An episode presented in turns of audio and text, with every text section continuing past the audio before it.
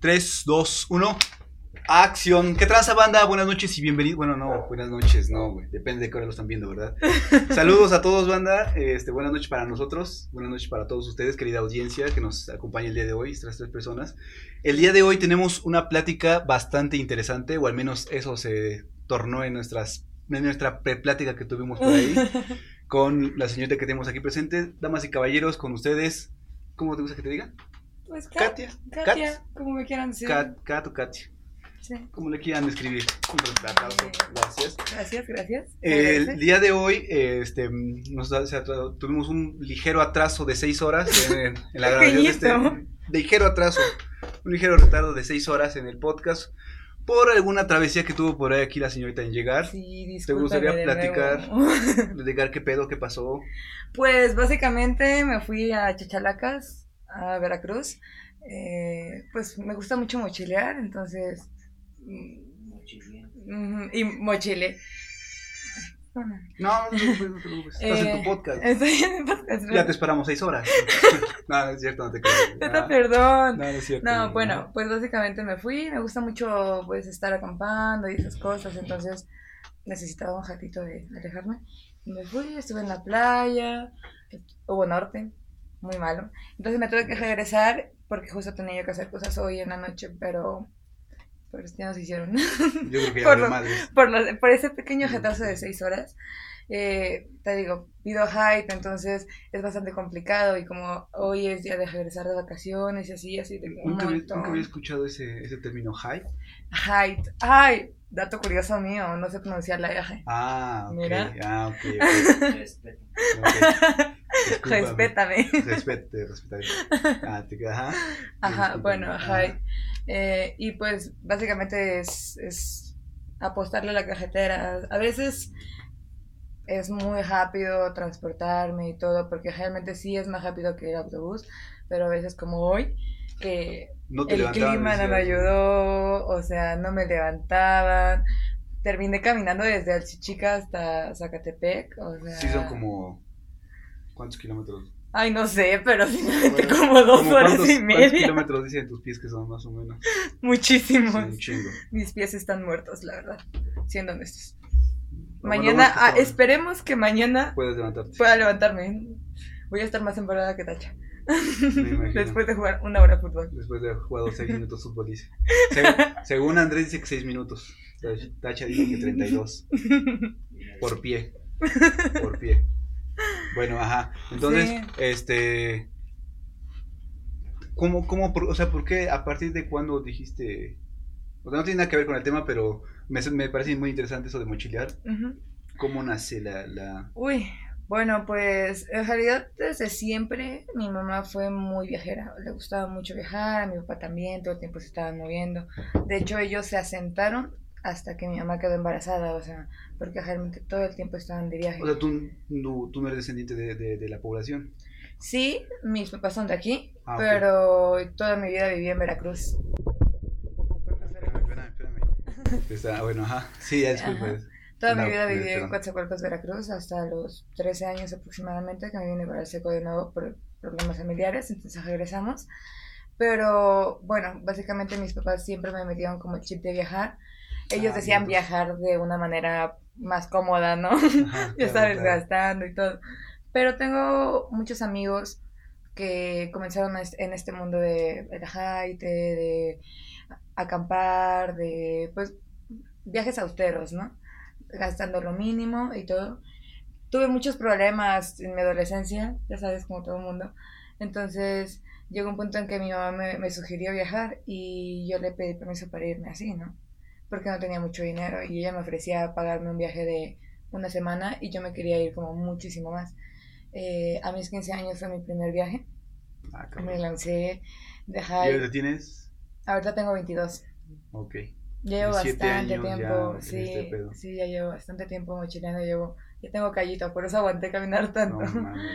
Sí, y esa vez me fui, hice un viaje de toda la Riviera Maya, básicamente, a puro high. Y estuve un mes. ¿Qué, ¿Qué tiempo te hiciste? ¿Un mes? Toda la ribera. Sí, sí, sí, me fui con calma. O sea, la verdad es que me habría gustado quedarme más. Sí, Pero- me. Pero pues un mes creo que es bastante bueno, gasté súper poquito, o sea, de verdad, súper poquito. Lo, lo, básico, aprendí a hacer pulseras en el camino, porque realmente llegaba a hostales y en los hostales habían como muchas personas extranjeras, me enseñaron a hacer yoga, me enseñaron a hacer hastas, me enseñaron a hacer pulseras. Entonces, a partir de ahí comencé a ver que podía yo viajar mientras generaba dinero. Pues estaba chiquita y tenía muchas ganas de conocer México y sobre todo amo el mar, entonces quería conocer todos los mares de, de México, ¿no? O sea, todas las pequeñas playitas, ¿no? Y comencé a viajar, obviamente me quedaba un tiempo en casa, pues estaba estudiando y en vacaciones me iba, ¿no? Con mis ahorros me lanzaba, compraba yo hilos y con eso hacía mis pulseras y andaba yo en las playas vendiendo. Y así fui avanzando, fui avanzando, sí. Y hasta la fecha, o sea, me encanta, me encanta. Y en esos viajes he conocido muchísimas personas que me han llevado justo a, a un trip más del tema que decías que, que no estaba.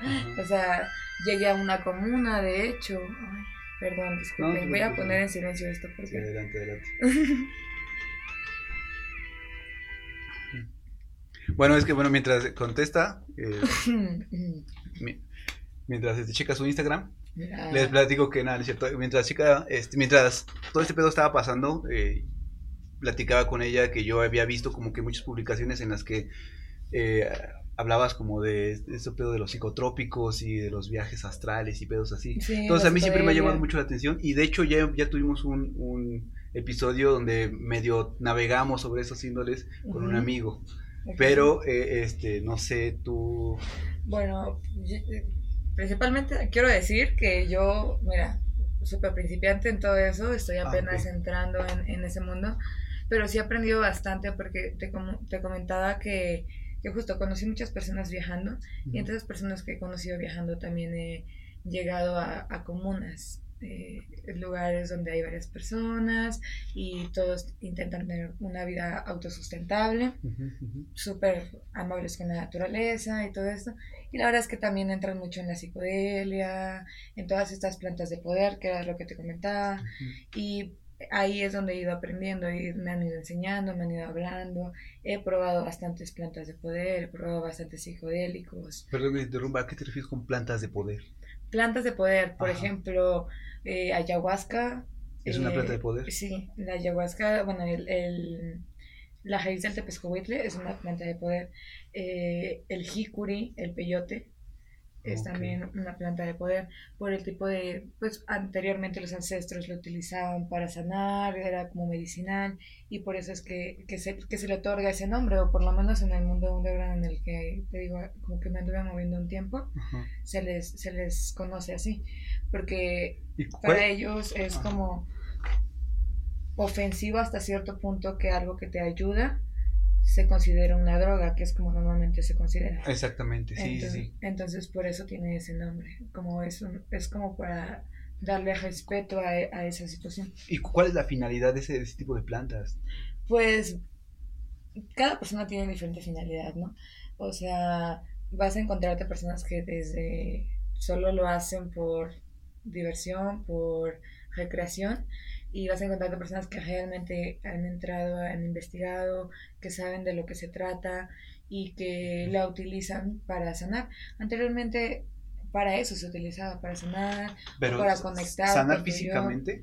O, o, hablamos de una onda pues, más como espiritual? Pues en realidad, mira, es, es, es complicado decirlo porque hay muchas opiniones y muchos, pues no sé si se le podría decir facilitadores, chamanes, estas personas que, que Exacto, que, que, el medio para que tú recibas esa medicina, esas personas como que tienen esta mm, como lucha entre ellos, porque muchos dicen que realmente sí te sana físicamente, o sea, realmente sí puede sanar cosas físicas que tienes, porque al final de cuentas hay muchos malestares físicos que tenemos como seres humanos que vienen a partir de emociones, que son, por ejemplo, las enfermedades somáticas, ¿no? Muchas personas que se enferman de riñón, de pulmón, del corazón, y todo viene a raíz de una emoción que tienen ya sea reprimida o alguna situación. Entonces, estas plantas ayudan a que tu conciencia se expanda por decirlo de alguna manera. Ajá, ajá. Y te da otra percepción.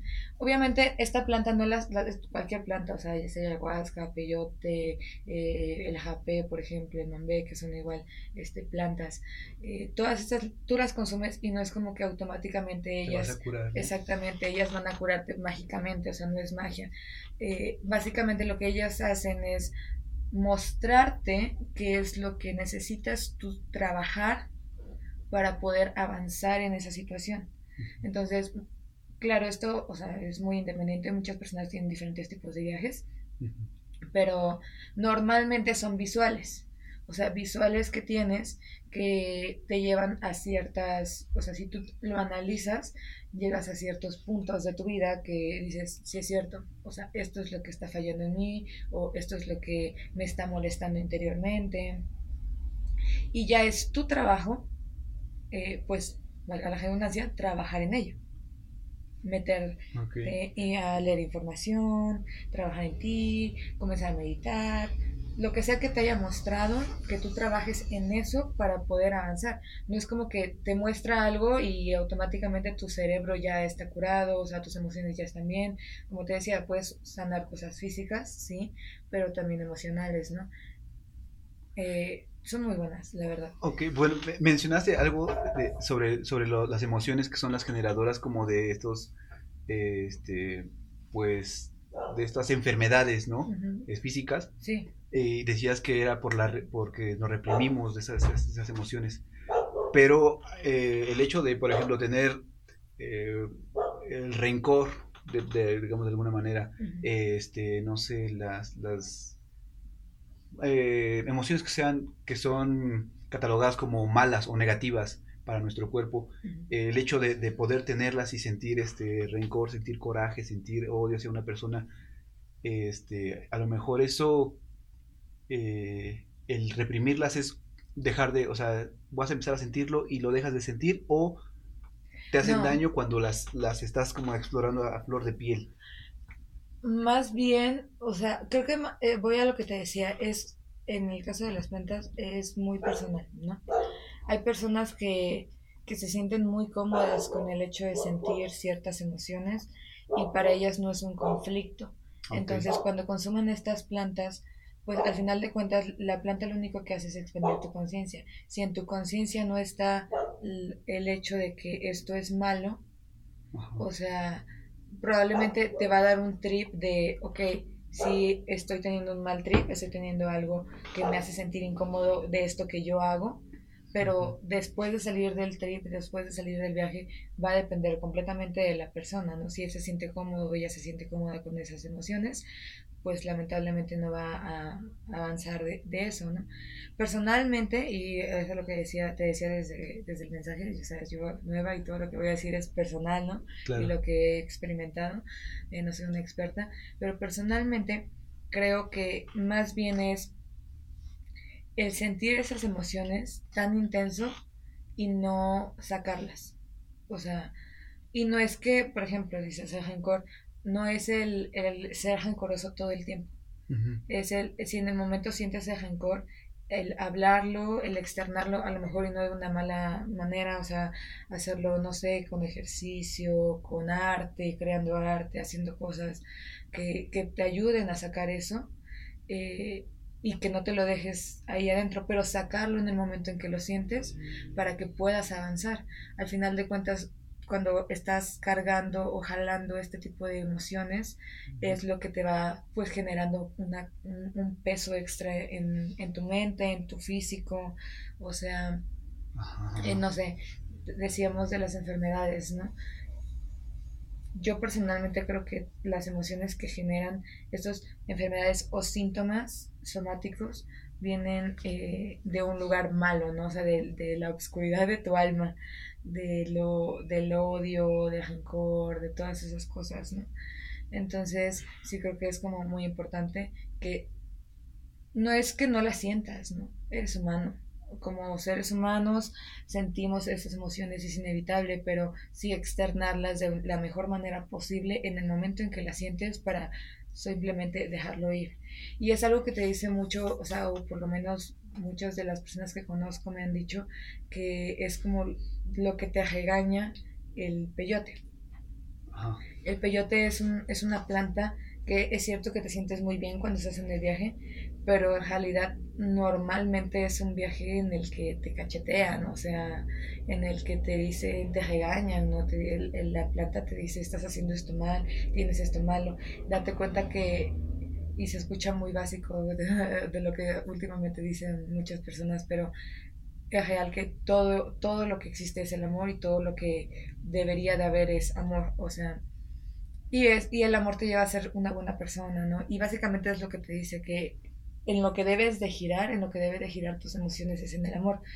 Que claro, te digo, puedes tener otras emociones, pero la principal debería de ser esa. Y es así, muchas personas me han dicho que esa planta es lo que los hace sentir, es lo que ellos perciben al ver los, los visuales y las imágenes que, pues que le otorga esa, esa, esa experiencia.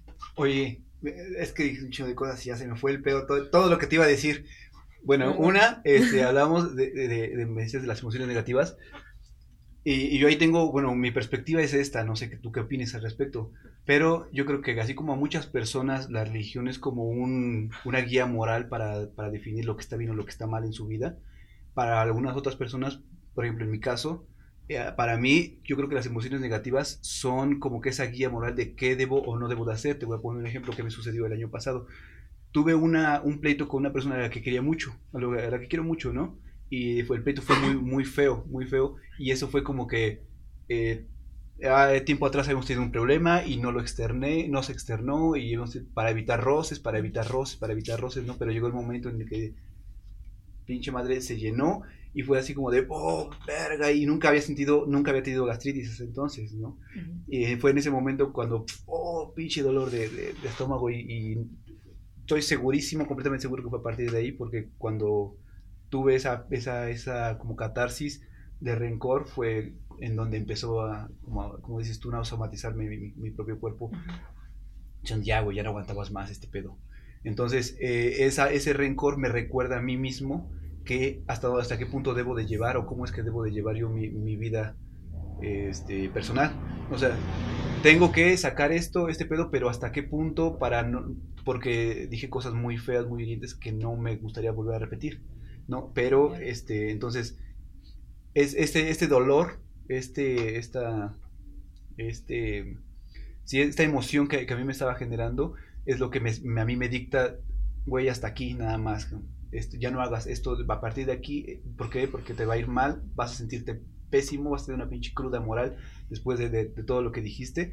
Entonces, yo creo que eh, en mi caso siento que las emociones negativas no, no tendrían por qué, este, o sea, este, como, como dices tú, reprimirlas, ¿no? Sino más bien eh, algo que está bien chido que me dijiste que yo concuerdo totalmente contigo, que tenemos que irlas como sacando poco a poco y a lo mejor este rencor, eh, platicaba en un podcast anterior que este, lo que hacía era que me, daba así como ideas de escribir cosas y las pinches cosas que escribiera así como de no mames, están bien pinches, sácate la verga, ¿no? O sea, sí, no. Buenísimo escribir.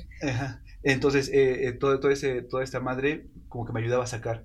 Otra, respecto a lo de la negatividad que decías, yo creo que, pues dentro de nosotros, siempre, bueno, existe de, o, yo creo que debe existir como ese equilibrio, ¿no? Sí, la dualidad, pues, exactamente, seres duales. Exactamente, entonces, este, si, si tratamos de omitir como las cosas negativas, no vamos a dejar de evolucionar, al menos no intelectualmente, porque no estamos como que viendo la otra contraparte, ¿no? Pero en cuanto empezamos a ver como que nuestros defectos, nuestros defectos y que cosas que a lo mejor nos parecían que eran buenas o que eran siendo virtudes, terminan siendo como el, poniendo por decir algo, ¿no? Una persona que es floja y de repente se vuelve muy trabajadora, pero se vuelve tan trabajadora que deja todo lo demás, ¿no? Este, como en segundo plano y ya no, y, y, antepone sus necesidades fisiológicas o, o, emocionales por estar trabajando. Entonces, si él no está viendo como que esa negatividad, él este, no va a poder evolucionar como persona, al menos de manera intelectual de, este, hablando. Y lo último que me, se me olvidó, ya tenía, te iba a hacer una pregunta. Este, aquí como que haces un corte, ¿no, Jana? Porque No, es cierto, güey. Este, chinga, sí se me olvida el pedo. Bueno, ¿qué te parecen estos, dos? O sea, ¿qué, qué, ¿cuál es tu opinión? Bueno. Ah, perdón, ya, ya discúlpame, ya sé que no se me va a olvidar. Lo, lo, del amor. Eh, también en algún podcast pasado platicábamos sobre eh, las emociones eh, y los sentimientos, ¿no? Como, cuál es la diferencia entre cada uno de ellos.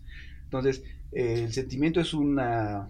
la emoción es una reacción, el, sentimiento es como ya algo que ya lo maquinaste, ya lo estuviste planeando, ya lo pensaste y sigues como que sobre esa misma línea. Entonces, en alguna ocasión leía que existen solamente dos tipos de, de, sentimientos, ¿no? Que es el amor y el miedo.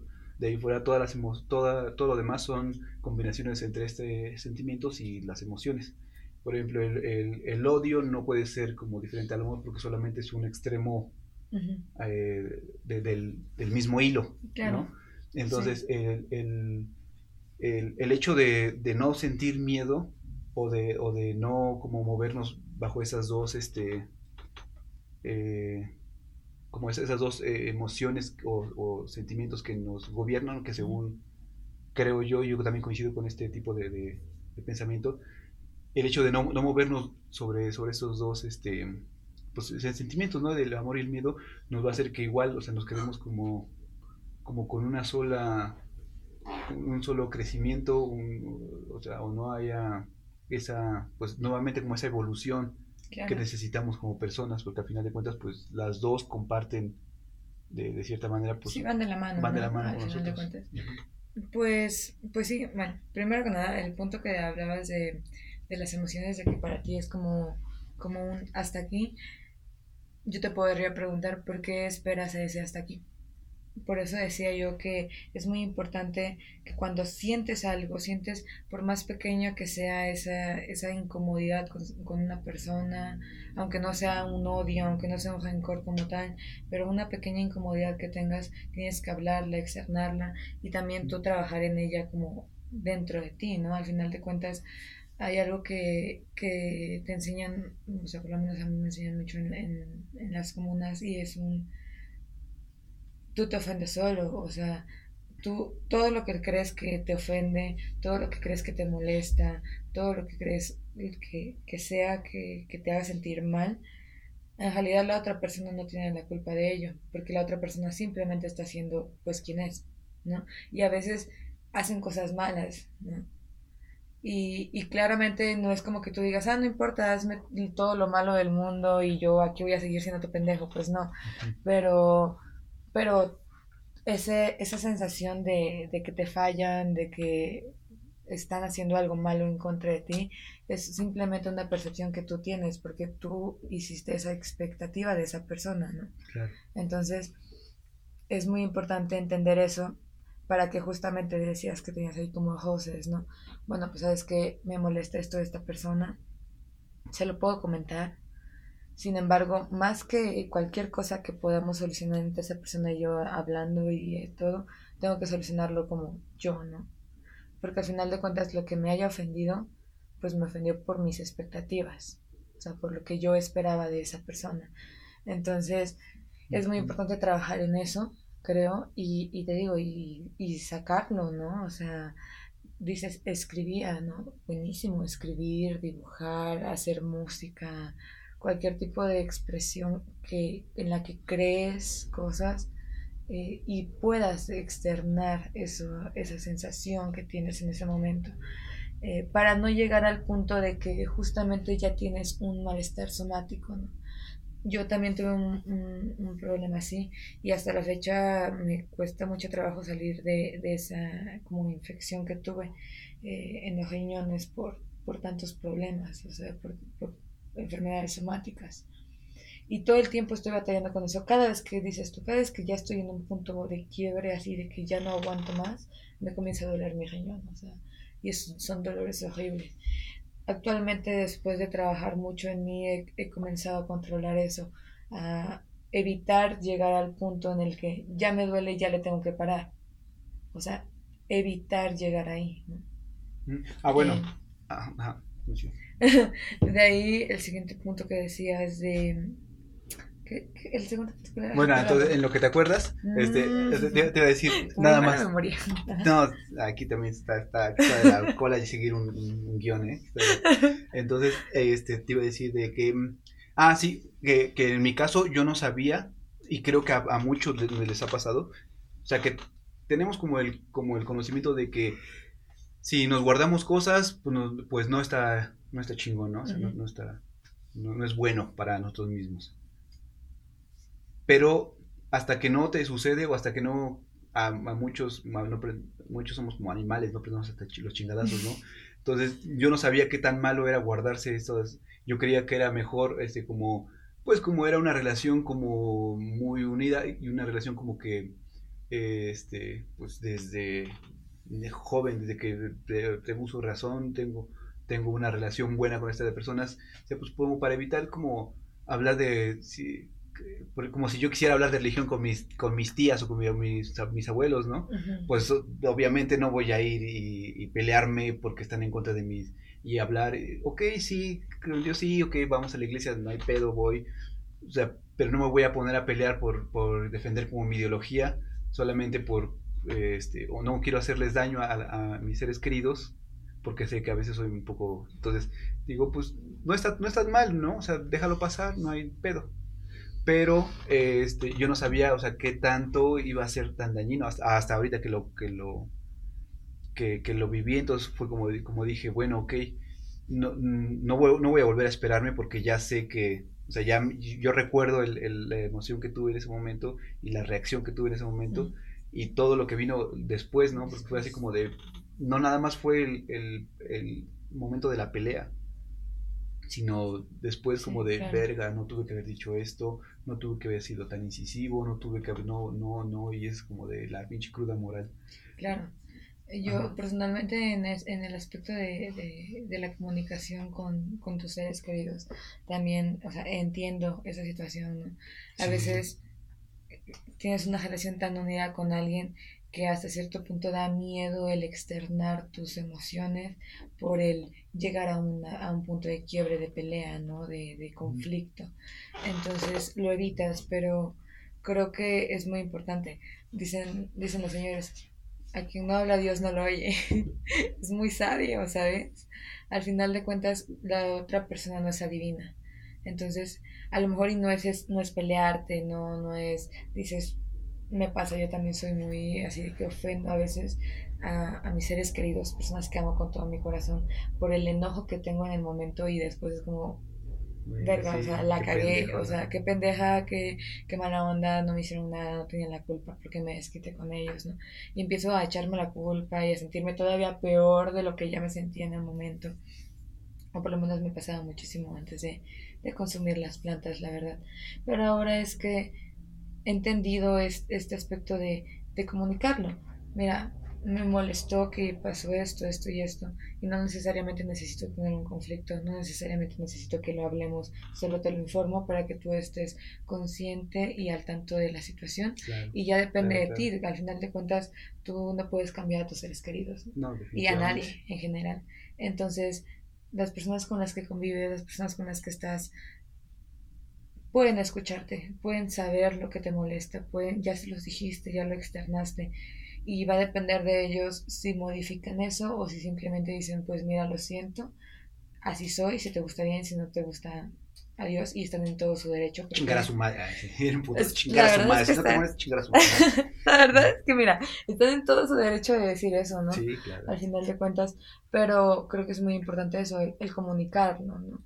Y yo creo que si una relación, ya sea amistad, ya sea pareja, ya sea familia, ya sea lo que sea, una relación eh, tiene esta comunicación y si realmente hay un, un, afecto entre estas dos personas, pues no es que cambies por la otra persona, ¿no? No es que o la otra persona cambie por ti, pero claramente van a modificar ciertas ciertos comportamientos, ciertas conductas que tengan, no completamente, pero sí a modo de que lleven una relación sana, ¿no? O sea, una relación en la que ni a ti te, te, te incomode, ni yo me incomode y estemos como en un acuerdo súper bueno. Y personalmente considero que así es como llegas a una buena relación, a una buena estabilidad emocional contigo mismo, porque cuando estás bien con otros, siento que también estás bien contigo. Cuando estás bien contigo, estás bien con otros. es, es un bucle, creo. Em, entonces... Ah, ah, ahí fíjate, bueno, eh, como encontrar el, Creo que hay relaciones en las que tú debes de tomar como... Puedes tener como que esa tolerancia, ¿no? Es decir, de, ok, no hay pedo, aguanto este, este pedo, tienes como que ese...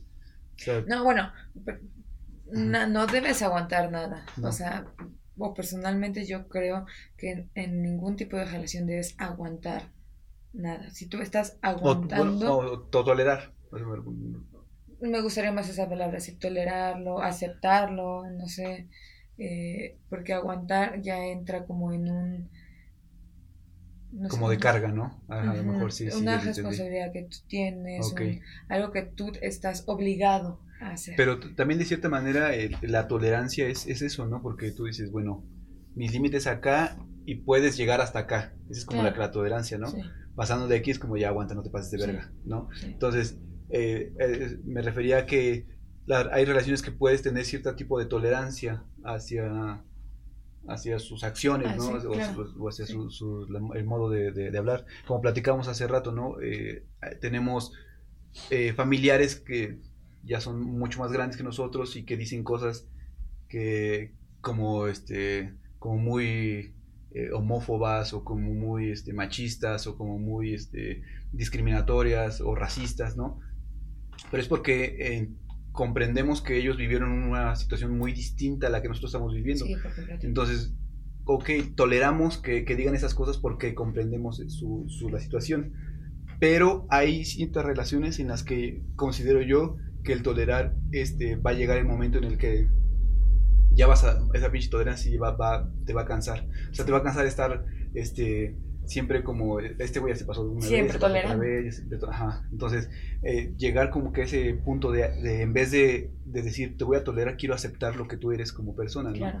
y es por eso es que es muy difícil como encontrar a una pareja con la que vas a vivir o eh, no precisamente buscar esa pareja con o esa persona con quien vas a vivir este, toda tu vida es como de, a ah, verga, a ver, espérame, no, espérame, ah, cabrón, está muy, no quiero, no quiero la primera, porque con segunda, mira. Sí, sí, sí, sí, yo, yo, tengo 30, acabo de cumplir 31 años, entonces digo, verga, eh, y si cumplo 80 y quiero una sola persona, no, no mames, no, no, espérame, no, güey, no, no, no, no, no, no me imagino, ¿no? Entonces, eh, tendría que como que aceptar todos sus cambios y, y a final de cuentas, pues, eh, las personas van evolucionando, van cambiando y a lo mejor al principio era algo muy chingón y después como, como va creciendo, eh, en vez de que el, vayan como yendo en paralelo, cada quien va como que por su pinche lado y cada vez se van a hacer más separados, más separados. Entonces es muy difícil encontrar como que esa...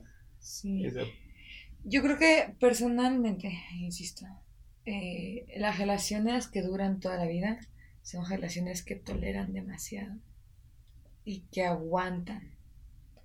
O sea, a mí, yo desde que tengo memoria, mis, mis tías, mis abuelas, es un, es que tú tienes que aguantar esto. Y es como, ¿por qué tienes que aguantarlo?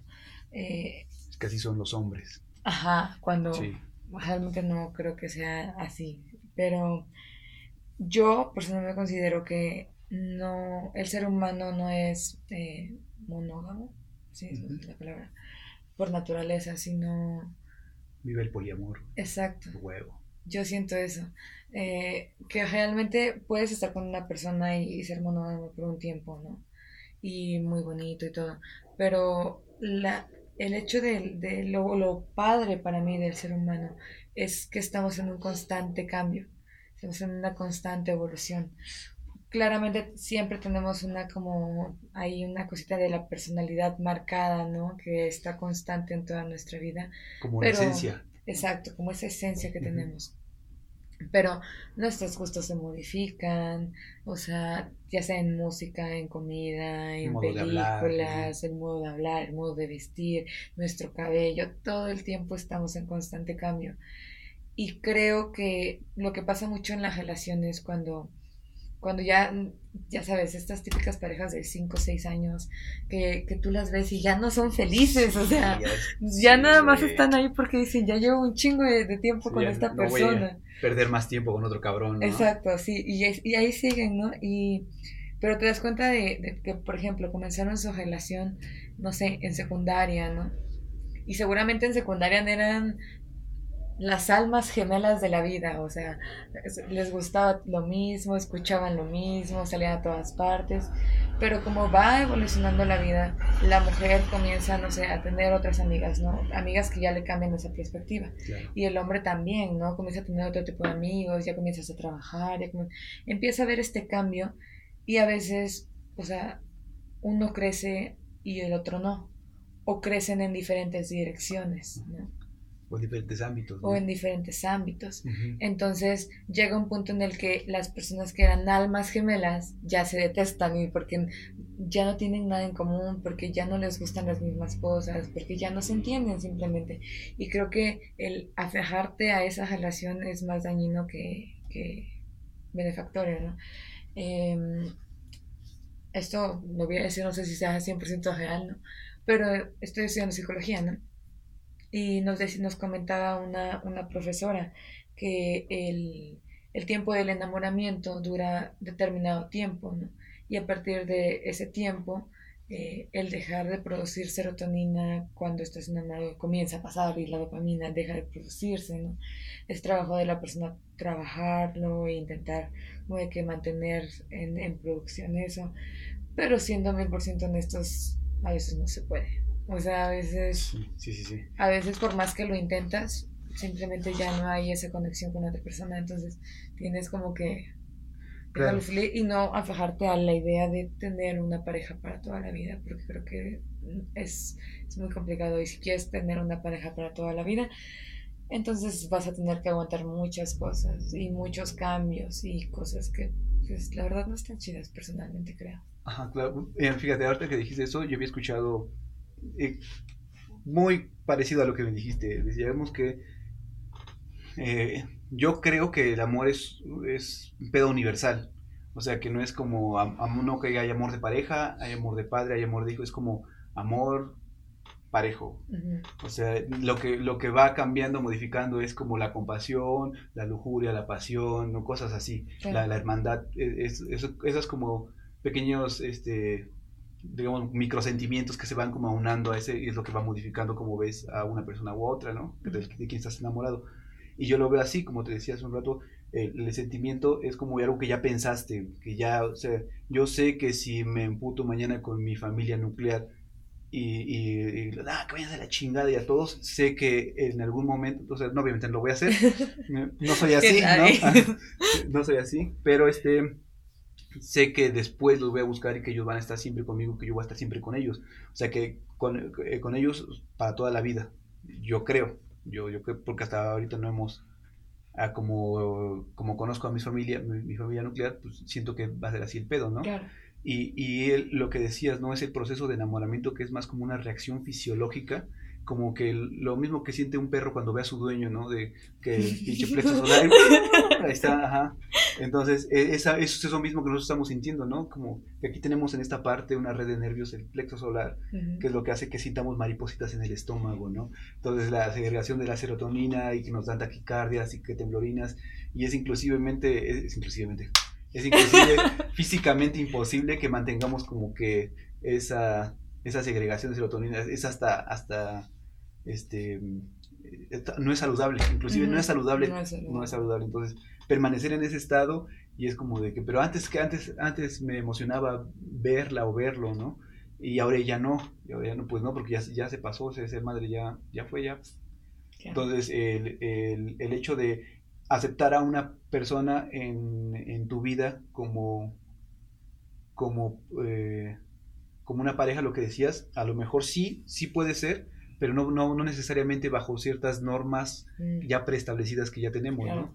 porque al final de cuentas, pues el romanticismo se crea bajo un séquito de escritores que decían, y nos enamoramos para toda la vida, pero pues morían a los 40 años. Entonces ahorita ya morimos a los 80 y es de verga, 40 años más, como chingados, como, como, O sea, yo sí me podría enamorar ahorita para toda la vida si supiera que voy a morir a los 40. Pero, pero, sí, pero no, güey, pero no, no sabiendo que me puedo morir hasta los 80 o hasta los 100 años, digo, verga, verga, no, no, no, unos 70 años, no, güey, no, no, cuenta, no. Es que yo creo que el amor es, es como dices tú, es, es universal. Y personalmente creo que es muy, muy absurdo el afejarte a amar a una cosa, persona, animal o lo que sea, para toda la vida, todo el tiempo, solo a esa persona, o sea, solo a esa cosa. Porque, como dices tú, hay muchos tipos, o sea, todo es amor, ¿no? Pero al final de cuentas, eh, yo sí creo que... Como ramas. Exacto, janitas de amor, como decías tú. Es, amor combinado con otro tipo de, de reacción, ¿no? Entonces, creo que el amor romántico y este que te crean de pareja. exacto, exacto. Creo que número uno no existe como tal y, todo lo que, o sea, todo lo que lo que creemos que, que, es ese amor solamente como dices tú es creado por escritores, por películas, por los mismos padres, son ideales, estereotipos del amor que, que realmente es casi imposible alcanzarlo. O sea, es casi imposible alcanzar ese estereotipo de amor perfecto que tenemos en la sociedad, ¿no? Pero sí creo que, que el amor siempre está ahí. Entonces, es importante que entiendas, o sea, o sea que yo, yo siento eso, que entiendamos que, que, el amor siempre está ahí. Y a lo mejor yo más a, a Mariano y mañana habrá amas a Elena, o sea, y no es que andes jugando con todo el mundo, ¿no? Simplemente entender que el amor es, es o sea, está en constante evolución, eh, se transforma todo el tiempo, siempre está ahí. Y es lo que hablaba de las plantas, de lo que te enseña el, el, el peyote, ¿no? Siempre hay amor, o sea, al final de cuentas nos rodeamos de amor los seres humanos, pero de cierta manera, o sea, es un amor que va evolucionando. Puedes amar una planta con todo tu corazón, ¿no? Puedes amar, a tus gatos y un día estar harto de los humanos y mandar a ver a los humanos y yo estoy enamorada de mis animales, ¿no? Y, al, y después te enamoras de una persona y así, y el amor solamente es un es una transición, es un cambio, es estar, siempre, siempre está cambiando y es lo que decía, de evolucionar, de, de, de esta transición, o sea, insisto. Y fíjate, eh, ahorita que escuchaba eso, una vez oí algo que decía que el amor, el odio no es más que el amor sin información, porque al final de cuentas, eh, yo creo esto, nosotros no tenemos como un libre albedrío como tal, más bien nosotros escuchamos o somos como unas programaciones, ¿no? Es como, como los diagramas de flujo, ¿no? Tienes hambre, sí, no, si es que no, pum, fin de programa, si es que sí, sí, ¿de qué tienes hambre? ¿De algo salado, de algo dulce, no? De algo dulce, pum, pum, y así, ya terminaste, ya comiste, pum, ¿tienes hambre? Sí, no, y ahora sí, y hasta que, hasta que fin de programa, ¿no? Lo mismo tenés como un pedo así, pero muchísimo más complejo, porque nosotros venimos como, ya tenemos como con un genoma específico para cada persona, este, bajo ciertas situaciones, vivimos este, en un entorno muy distinto cada quien, entonces... Si yo tuviera, si yo hubiera nacido bajo las mismas características que hubiera nacido, por ejemplo, Mahatma Gandhi, hubiera sido igual de, de, de vergas que ese güey si hubiera nacido bajo las mismas, este, eh, exactamente las mismas características que Nicolás Maduro, sería igual de culero que él, por ejemplo, ¿no? Sí, claro. Entonces, yo creo que nosotros como que eh, tenemos ese, eh, como que esa opción de, decir, en algún momento, este, yo como desconozco las cosas que, que por las cuales esta persona actúa de, de, una cierta manera, entonces yo no puedo juzgarla porque no sé platicaba hace rato con una, una amiga que me decía, si es que, güey, estaba viendo a, un, eh, a una chica que tuvo su hijo en la cárcel, ¿no? Y que lloraba y le daba choques eléctricos al niño para que se callara. Entonces lo escuchas y dices, no mames, ¿qué, ¿qué, pedo, qué le pasa en la cabeza? Entonces le preguntan a ella y es que ella dice, pues es que a mí me, me educaron así, cuando yo era niña, si, si hacía algo malo, y no, no, sabían cómo controlarlo y me daban choques eléctricos y así me calmaba. Entonces ella no sabía por qué lloraba el niño, nunca, nunca tuvo alguien que le dijera, es que los niños lloran porque tienen hambre o porque se están cagando o porque se están orinando, ¿no? Porque les duele algo. Y ella dijo, ¿sabes qué? Cállate. ¿Y cómo te vas a callar? Pues se doy choques eléctricos. Entonces, así como de verga, ah, ah, sí es cierto. O sea, me pongo en su lugar y digo, verga, a lo mejor yo hubiera hecho lo mismo, ¿no? Como poner reggaetón, por ejemplo.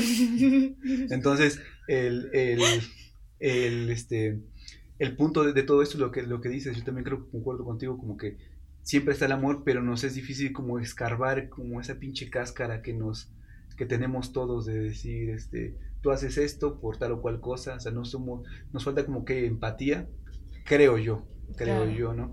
Pero tampoco es como justificar como los actos de, de un pedófilo, este, o un pinche traficante de, de, blancas, ¿no? como, ah, no, es que no vivimos en su entorno, es, estoy como que en ese pinche de verga, hasta qué punto sí, hasta qué punto no. Ah, es complicado, ¿sabes? Em, al final de cuentas, creo que la normalidad no existe. O sea, nosotros estamos creando una normalidad. La sociedad está creando una normalidad. Es normal que comas tres veces al día o cinco veces al día, pero al final de cuentas, si te pones a pensar, todos tienen diferente normalidad.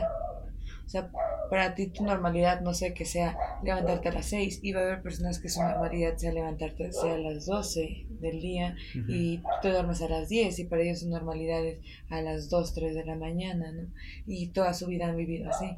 Y para ellos eso es normal. Y para ti es normal todo lo contrario. Entonces al final de cuentas, ¿qué es la normalidad? La normalidad la creamos. La normalidad tú mismo creas tu propia normalidad.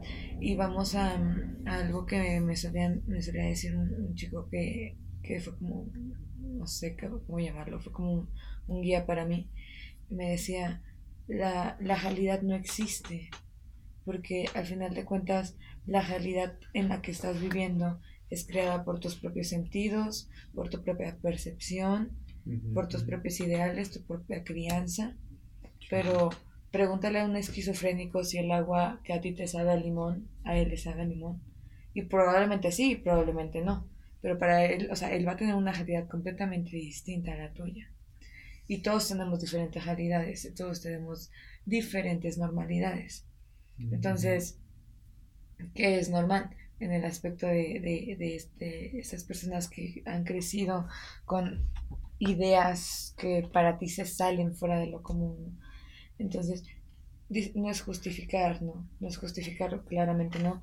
Las personas tienen cosas malvadas a veces, eh, pero es real que para ellos es su normalidad, que no es una buena normalidad, o sea, algo sano más bien, porque bueno, mm, ya cada quien, ¿no? Pero algo sano no lo es, pero pues sigue siendo su normalidad y claro, es, es algo fatal, pero no, no sé. es, un tema, ¿sabes? O sea, es un tema el, el ver que, qué es lo que es bueno, qué es lo que es malo, qué es lo que está bien, qué es lo que está mal, qué es lo, lo real y lo no real, qué es lo, que está en, tu mente, qué es lo que no está en tu mente, o sea, es... todo es subjetivo, ¿no? Sí, o sea, todo no hay como una verdad absoluta. Exacto, exacto, no hay una verdad absoluta en, en nada absolutamente, o sea.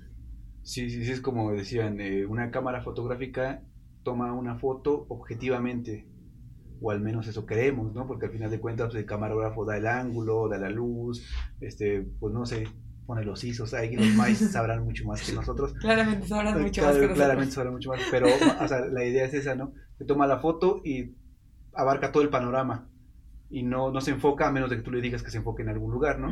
Y nosotros no, porque por ejemplo yo tengo mi ampliación y veo desde acá hasta acá, pero a quien le pongo atención es a ti. O sea, de todo lo demás como que no le estoy poniendo atención, igual y pasa, pasa ahorita algo por aquí, yo ni, pero no ni cuenta me di. Entonces, igual, sí, yo también creo, coincido contigo, pero es, eh, tenía un, un, amigo que era budista y él decía que nosotros eh, bueno, nosotros, bueno, ellos, decía nosotros, a ellos los budistas, tenían que ser como una flor, que la flor crece y le vale verga, ¿no? Si lo que pase todo a su alrededor, ella sigue creciendo y va, va este, a florecer y se va a marchitar y va a tener su proceso de vida. Que la única diferencia entre un maestro budista ya iluminado y la flor es que el maestro es consciente de lo que está haciendo y la flor no lo es.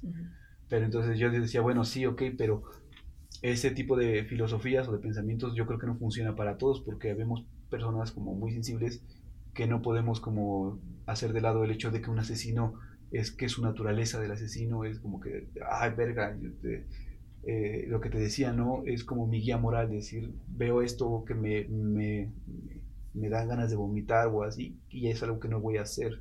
Claro, bueno, pero el hecho de que tú no lo vayas a hacer uh, no significa, o sea, claramente, y, insisto, no es justificar, son personas que hacen cosas que pues no son sanas, ¿no?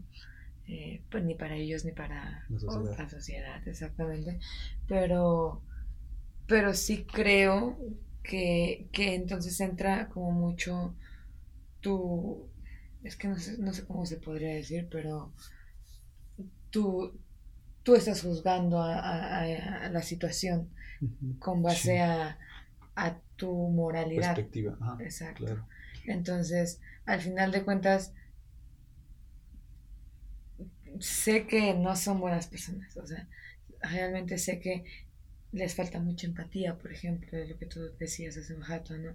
Que, que es muy importante como seres humanos lo deberíamos de tener, que no están conectados a esta agenda universal, y voy a entrar a otro tema, perdón. No, está bien, está chido. Pero sí, eh, no sé si has escuchado sobre esto de que pues todos somos uno, ¿no?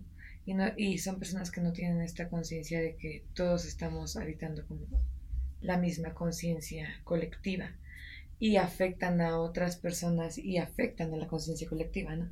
Entonces, insisto, son malos, pero al, al momento de que tú comienzas a, a, decir, es que, es que yo vomitaría, es que yo esto, es que ya es un juzgar a una persona con base a tu moralidad y, y al final de cuentas tu moralidad se creó gracias a tu crianza gracias a tus experiencias. Sí, toda la información previa. Exacto. Y como tú dices, no tuviste la misma información que él. Y ni tú ni yo tenemos la misma información, ¿no? Y yo, o sea, probablemente el 90% de la sociedad está completamente en desacuerdo con esas personas, pero seguramente va a haber por ahí alguien que no es parte de esas personas, pero que está consciente o que realmente cree que pues, eh, como a mí no me afecta, eh, a mí me vale, ¿no?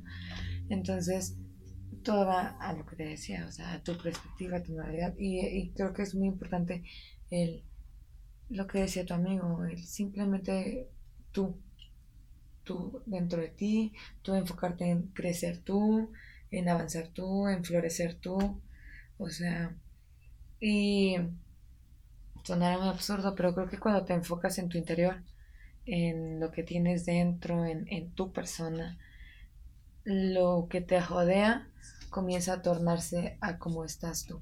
O sea, si tú eres una persona súper buena, súper amable, así, de verdad como que hay algo que llama esa energía a tu alrededor, o, o yo eso creo, y comienza a, comienzas a jodearte de personas buenas y de verdad no es que no existan las personas malas, pero en tu propia realidad, o sea, en la tuya, en tu percepción, no existen estas personas.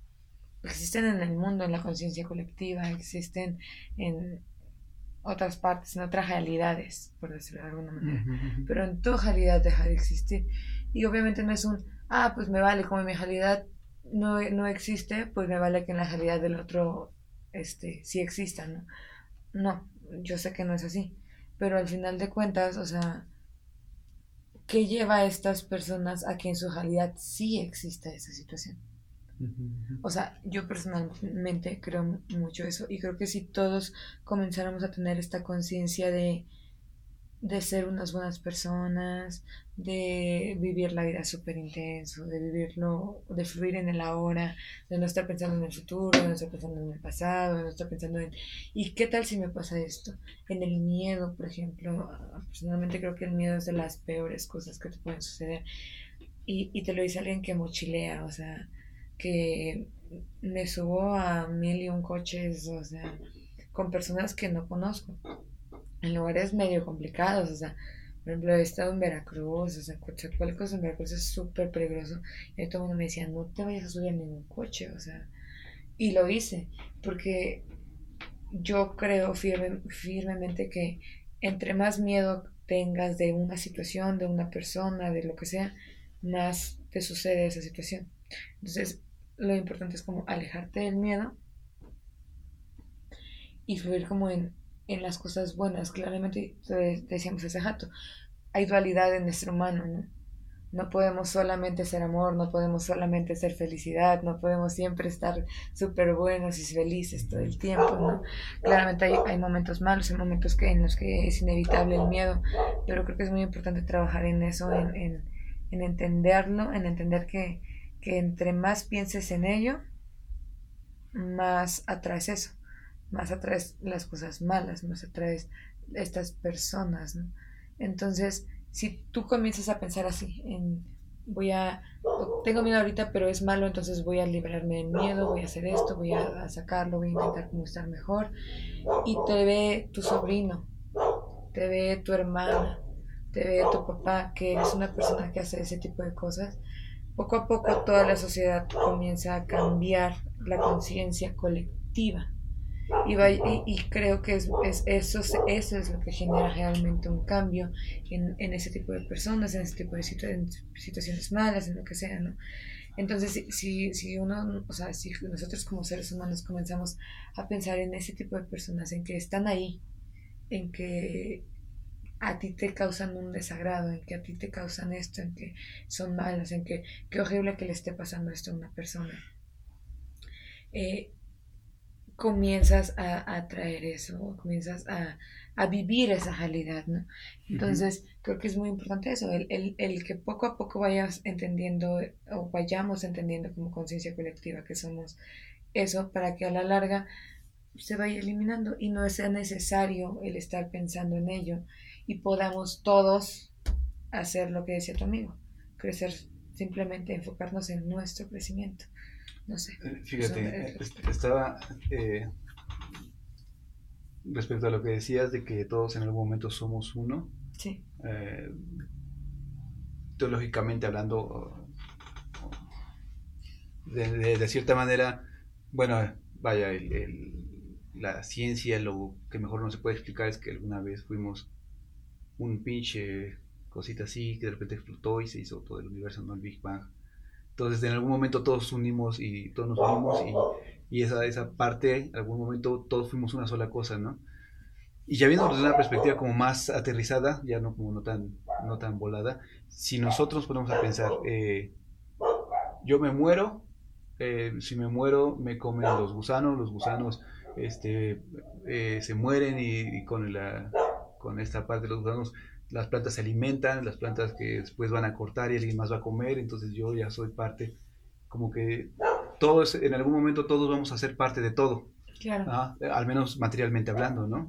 Materialmente hablando, en algún momento yo voy a ser un, parte de un perro, parte de una vaca, parte de un este niño camboyés, que ni siquiera sé dónde está Camboya, pero me imagino que voy a llegar allá algún día. Claro, sí. Entonces, este, yo creo que sí, o sea, en algún momento, pues, todos vamos a compartir todo.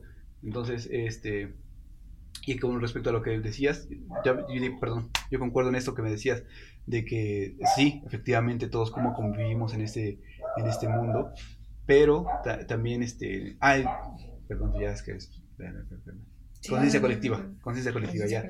Lo que hablabas de la conciencia colectiva, este, yo había escuchado hablar en algún momento de, este, sobre las, las, las leyes herméticas, no sé si escuchado hablar de ellas, las leyes herméticas. Bueno, se supone que eh, un cabrón llamado... Estas creencias se dice que hay avatares que eh, cada que muere uno van, van renaciendo y estos, estos avatares son como que eh, las personas, por decirlo de alguna manera, los maestros, son los maestros que nos van a enseñar como el camino de la espiritualidad. Entonces, este, Baco fue uno, Hermes fue otro, este, eh, Quetzalcoatl fue otro, Jesús es otro, Buda fue otro. Entonces, cada uno va, teniendo como diferentes planes que, de los que estamos, este, que, no, que organiza para que nosotros podamos dar un, un, salto. Eso no digo que yo crea en ello, pero lo he escuchado hablar y siento que está bien interesante. Entonces, todos todo el universo necesita dar como un salto espiritual, un salto cuántico espiritual. Ah, entonces, eh, nosotros como que somos los más mecos, ¿no? Y, necesitamos como maestros que nos enseñen, ¿no? Entonces tenemos maestros aire, maestros fuego y maestros ah, este, este, agua para que todos ellos eh, trabajen para los, los tierra, que no somos de polvo eres y en polvo nos convertiremos, ¿no? Entonces nuestros maestros aires son estos avatares, ¿no? Y estos avatares, uno de ellos fue Hermes Trismegistro, que es eh, un egipcio que escribió un libro que se llama El Equivalión. Hermes es el nombre, Trismegistro es como este, el superlativo. Aquí ves que es bueno, mejor, el mejor. El superlativo de bueno, el mejor. En, en, ese idioma es este, el grande, el dos veces grande, el tres veces grande. Entonces Trismegistro es Hermes, el tres veces grande. Y él escribió un, un libro con siete leyes herméticas, ¿no? La de la dualidad, la de eh, cómo es arriba es como es abajo, cómo es abajo es como es arriba, ¿no? Y la primera ley es la ley del mentalismo, que dice que todo lo que exista primero tuvo que haber sido pensado. Entonces, nosotros para que tuviéramos que haber existido, alguien más nos está pensando, nos está imaginando. Y una vez escuché una teoría, bueno, leí una teoría que decía que nosotros somos el sueño de un Dios en el, este, que nos está como creando. Entonces, esta, él tiene muchas más leyes este, físicas en el, en, su, en el mundo donde vive. Y él puede romper esas leyes y esas leyes eh, son, eh, gracias a que puede romper esas leyes, nosotros nos creamos. Entonces habla de que él está teniendo como un sueño lúcido, ¿no? Así es que habla de los sueños lúcidos. Sí. Ves que nosotros podemos, tenemos la capacidad como de, de manejar nuestros sueños a voluntad propia. Entonces nosotros estamos dentro del sueño lúcido de un ser más grande. Entonces se supone según estos güeyes. No recuerdo exactamente cómo llegan a esta conclusión, pero el chiste es que tenemos este, tres cerebros, ¿no? El reptiliano, tenemos el cerebro homínido y el cerebro filosófico. Reptiliano es como el güey que nada más quiere romper madres, ¿no? sí, sí, sí. El otro es el... el cavernícola. exactamente, es el más culero, es el cocodrilo. El otro es el, el, el cerebro de los mamíferos, que es así como el cariñoso, donde, donde se desarrollan las emociones. El cerebro filosófico que es este, el, tercero, o el cerebro homínido, es el que ya nos hace preguntar este, quiénes somos, ¿no? ¿Qué hacemos acá? Es el que ya nos, como que nos divide de los mamíferos como de alguna manera superior, de, alguna manera seres, seres, superiores a, los mamíferos. Digo, no es lo que yo creo, es, lo que yo he escuchado entre chismes y eso. Y, y, decía que ahorita estamos desarrollando un cuarto cerebro, que es el de la conciencia colectiva. Yo he escuchado hablar de ese pedo. Entonces nosotros nos encontramos eh, no, no sé si está muy viajado este pedo, pero ahí va. Todo lo que digo yo está muy viajado, así que no importa. Entonces, este, se supone que cada cambio de, hay un cambio de constelación, este, nuestro sistema solar va cambiando de constelación cada dos mil treinta y tantos años. No, no recuerdo, dos mil, pongamos dos mil para no errarle. Entonces, nosotros vamos viendo como que las constelaciones en, al revés de como, de como las vamos este, moviéndonos de constelaciones al contrario de como las vamos viendo. O sea, la primera es Aries, luego Tauro, luego Géminis, nos vamos al revés, ¿no? Primero vemos Géminis, luego Tauro, luego Aries, luego Pisces, luego Acuario. Entonces, el, la, estamos en esa transición de estar entre Pisces y, Acuario. La Pisces, el, símbolo de Pisces pues, es un pescado, ¿no? Y la era que vivimos anteriormente es, es la de Jesús, que es el, el símbolo de los cristianos es, el, pescadito de Jesús, ¿no? Y antes de él es Aries, que es un cordero, y que era eh, cuando mataban en la Biblia, los sacrificaban los corderos en nombre de, de, de Jehová, ¿no? El cordero que quita el pecado del mundo, ¿no? Y ahorita ya estamos en Acuario, en esa transición de... Y Acuario es un jarrón que está derramando agua. Entonces el jarrón es como el conocimiento. Y ahorita todas las iglesias grandes han caído y han tenido como este, ¿cómo se puede decir? Como este, una, un déficit de, de clientes. Ya cada vez menos o sea, puedo decir cuando éramos niños, bueno, yo, era, yo cuando era niño, tú habías nacido a lo mejor, ah. este, cuando tenía cierta edad, para mí era como, no podíamos faltar el respeto a un sacerdote porque era muy difícil, ¿no? Era como una blasfemia. O sea, hasta yo me sentía mal me, metieron tanto esa en la idea en la cabeza que no podía faltar de respeto o hacer una blasfemia o hacer un chiste de Jesús por ahí, porque pues estaba, me iba a condenar al infierno. Ahora ya todo les vale verga, ¿no? Y chingo de memes, están muy buenos. El chuchín, el chuchín, bueno sí. para el meme. Sí, eso es bueno, es bueno para el meme. Entonces, este... ¿Qué estamos? Eh, estás hablando de... Jesús, de Jesús. Este, no, de la conciencia. Ah, sí, la conciencia. Ah, ok. Entonces estamos, gracias, estamos en ese proceso de la conciencia colectiva. Entonces el conocimiento, ahorita ya podemos tener, o sea, ya podemos leer eh, códices egipcios que en nuestra puta vida nos hubiéramos imaginado. Cuando yo tenía, por ejemplo, 7, 10 años que estaba estudiando esa madre, de cuando te enseñan en, historia, pues lo único que sabías era lo que había en los libros, no había nada más. No, ahorita ya puedes buscar en Google y ves y entras, entrabas, sí, un, este, un chingo de cosas que ya, o puedes tener un tour este, 3D en las pirámides, no necesitas ir hasta allá, ¿no?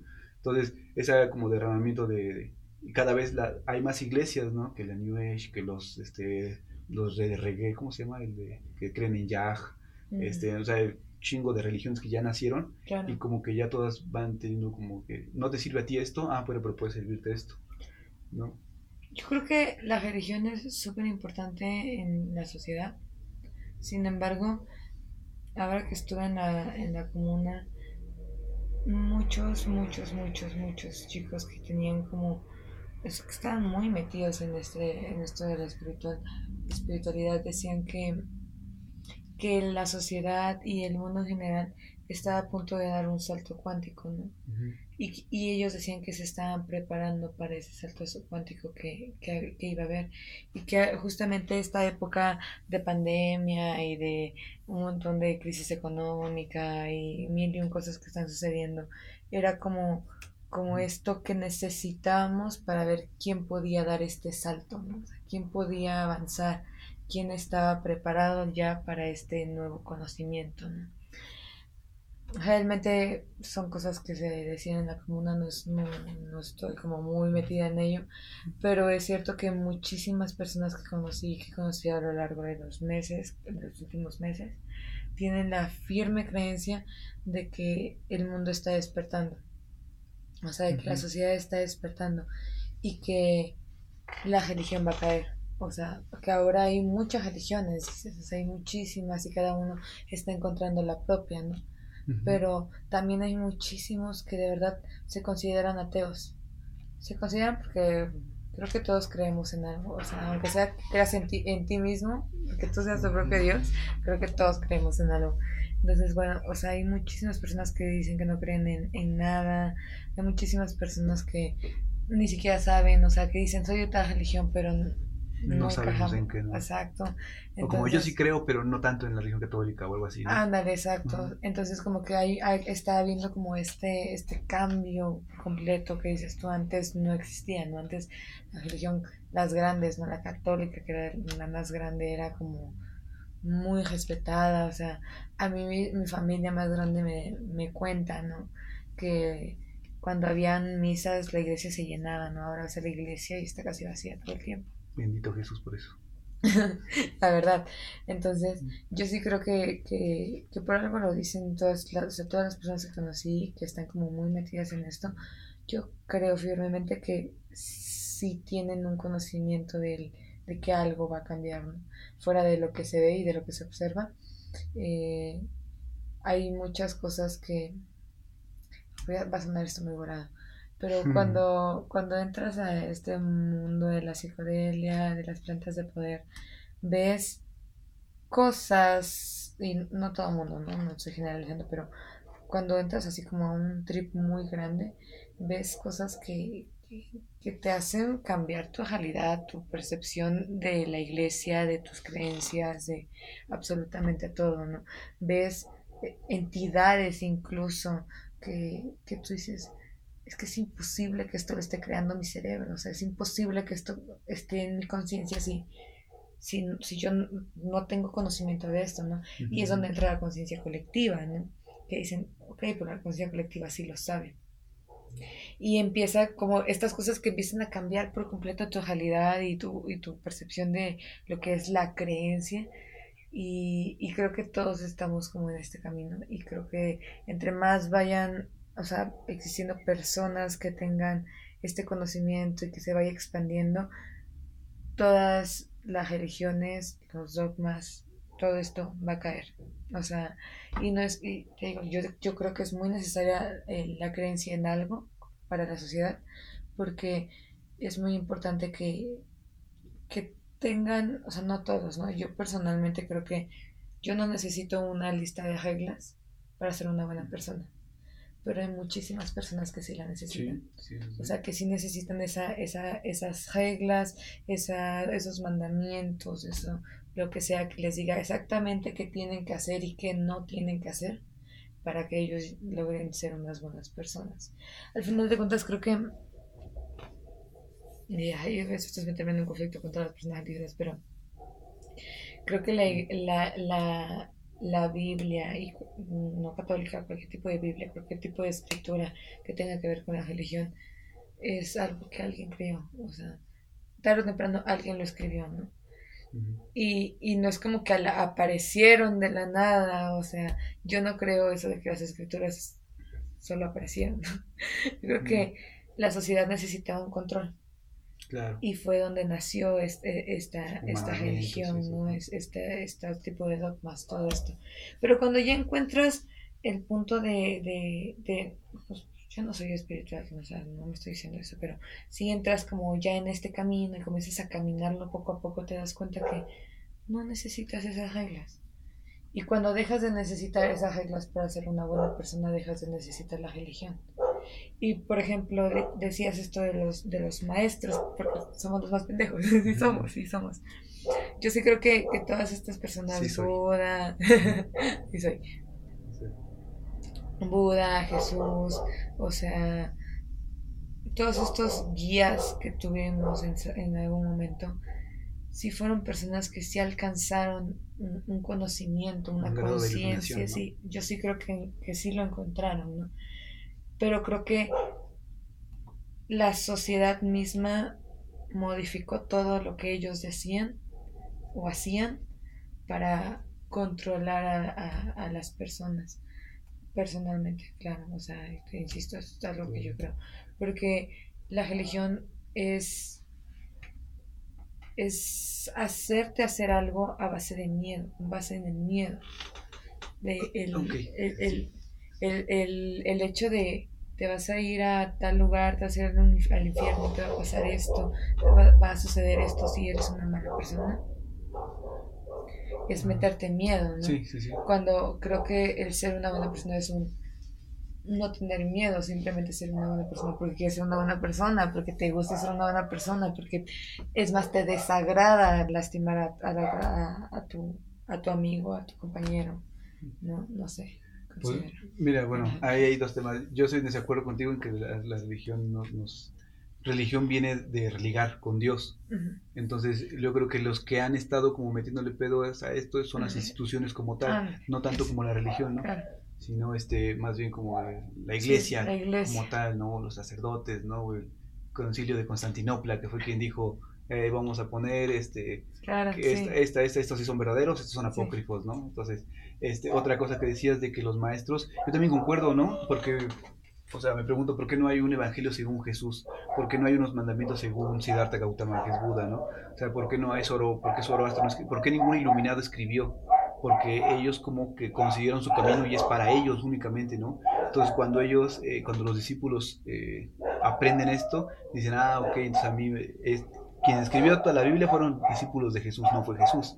Y como dices tú, no es, todo es subjetivo. O sea, no pudieron haber transmitido exactamente lo que pensaba Jesús que quería transmitirnos, sino lo que ellos creían que Jesús nos quería transmitir. ¿no? Y eh, otra cosa, otra cosa. Ah, lo del santo cuántico, eh, yo había escuchado hablar de que este, ha habido como planes ¿no? El primer plan que tuvimos fue el plan lemuriano, liderado por Akenatón, que fue el primer faraón este, egipcio, que este cabrón si era, o sea, se supone que sí tenía como descendencia divina, este güey, y vino a ayudarnos este, para ese salto que no pudo, no lo logró. Ahorita nos encontramos en el plan escénico. ¿No ves que se supone que hay 12 este, como casas, ¿no? 12 razas diferentes de, de, judíos, eh, que los filisteos, que los cartagineses, y hay una treceava que no sabía que no se sabía mucho de ellos hasta que se encontraron algunos eh, este, papiros que son los esenios, que fueron quienes realmente, ves que se supone que después de los 12 años y hasta los 31 de Jesús no se sabe nada, porque este cabrón, bueno, este Jesús, este güey, el compi, le vale verga y se va, y este, se va con los esenios, y los esenios lo llevan como que a dar el rol por toda Asia, y él fue alumno directo de Buda, o sea, entró en estado de, en estado, este, pues no sé cómo, no sé si se llama estado de Buda, estado, bueno, en el estado de, de, de, iluminación de Buda, y este, y este güey, ellos, a diferencia de los, de los otros, este, practicaban sus, sus enseñanzas únicamente de boca a oído. Por eso es que no se tiene con mucho registro de ellos. Como los druidas, ¿no? ¿Has escuchado hablar de los druidas? Que son como los antecesores de los vikingos. Que lo mismo, o sea, nada más únicamente el, el maestro quien consideraba que era, este, eh, ¿cómo se dice? Como es que a mi mente llega la palabra digno, pero no sé si sea... exactamente, como digno. Pues no sé, no sé tampoco si sea, pero pues se, entiende, ¿no? Como, digno de, sus enseñanzas era quien se le puede enseñar y no se le escribía nada. Y la última cosa que te iba a decir era sobre lo de, lo de que me decías que tenemos ahorita un pedo de crisis económicas. Y, yo no, no sé, eso ya es como una pinche fumadez mía, pero yo creo que el, el régimen bajo el que nos eh, que vivimos la mayor parte de Occidente es este, el, capitalismo, ¿no? Entonces yo siempre estaba muy en contra, ahorita como que estoy tratando de aceptarlo, pero me estoy dando cuenta de que el capitalismo de cierta manera está empezando a caer. Porque antes todo estaba bien centralizado.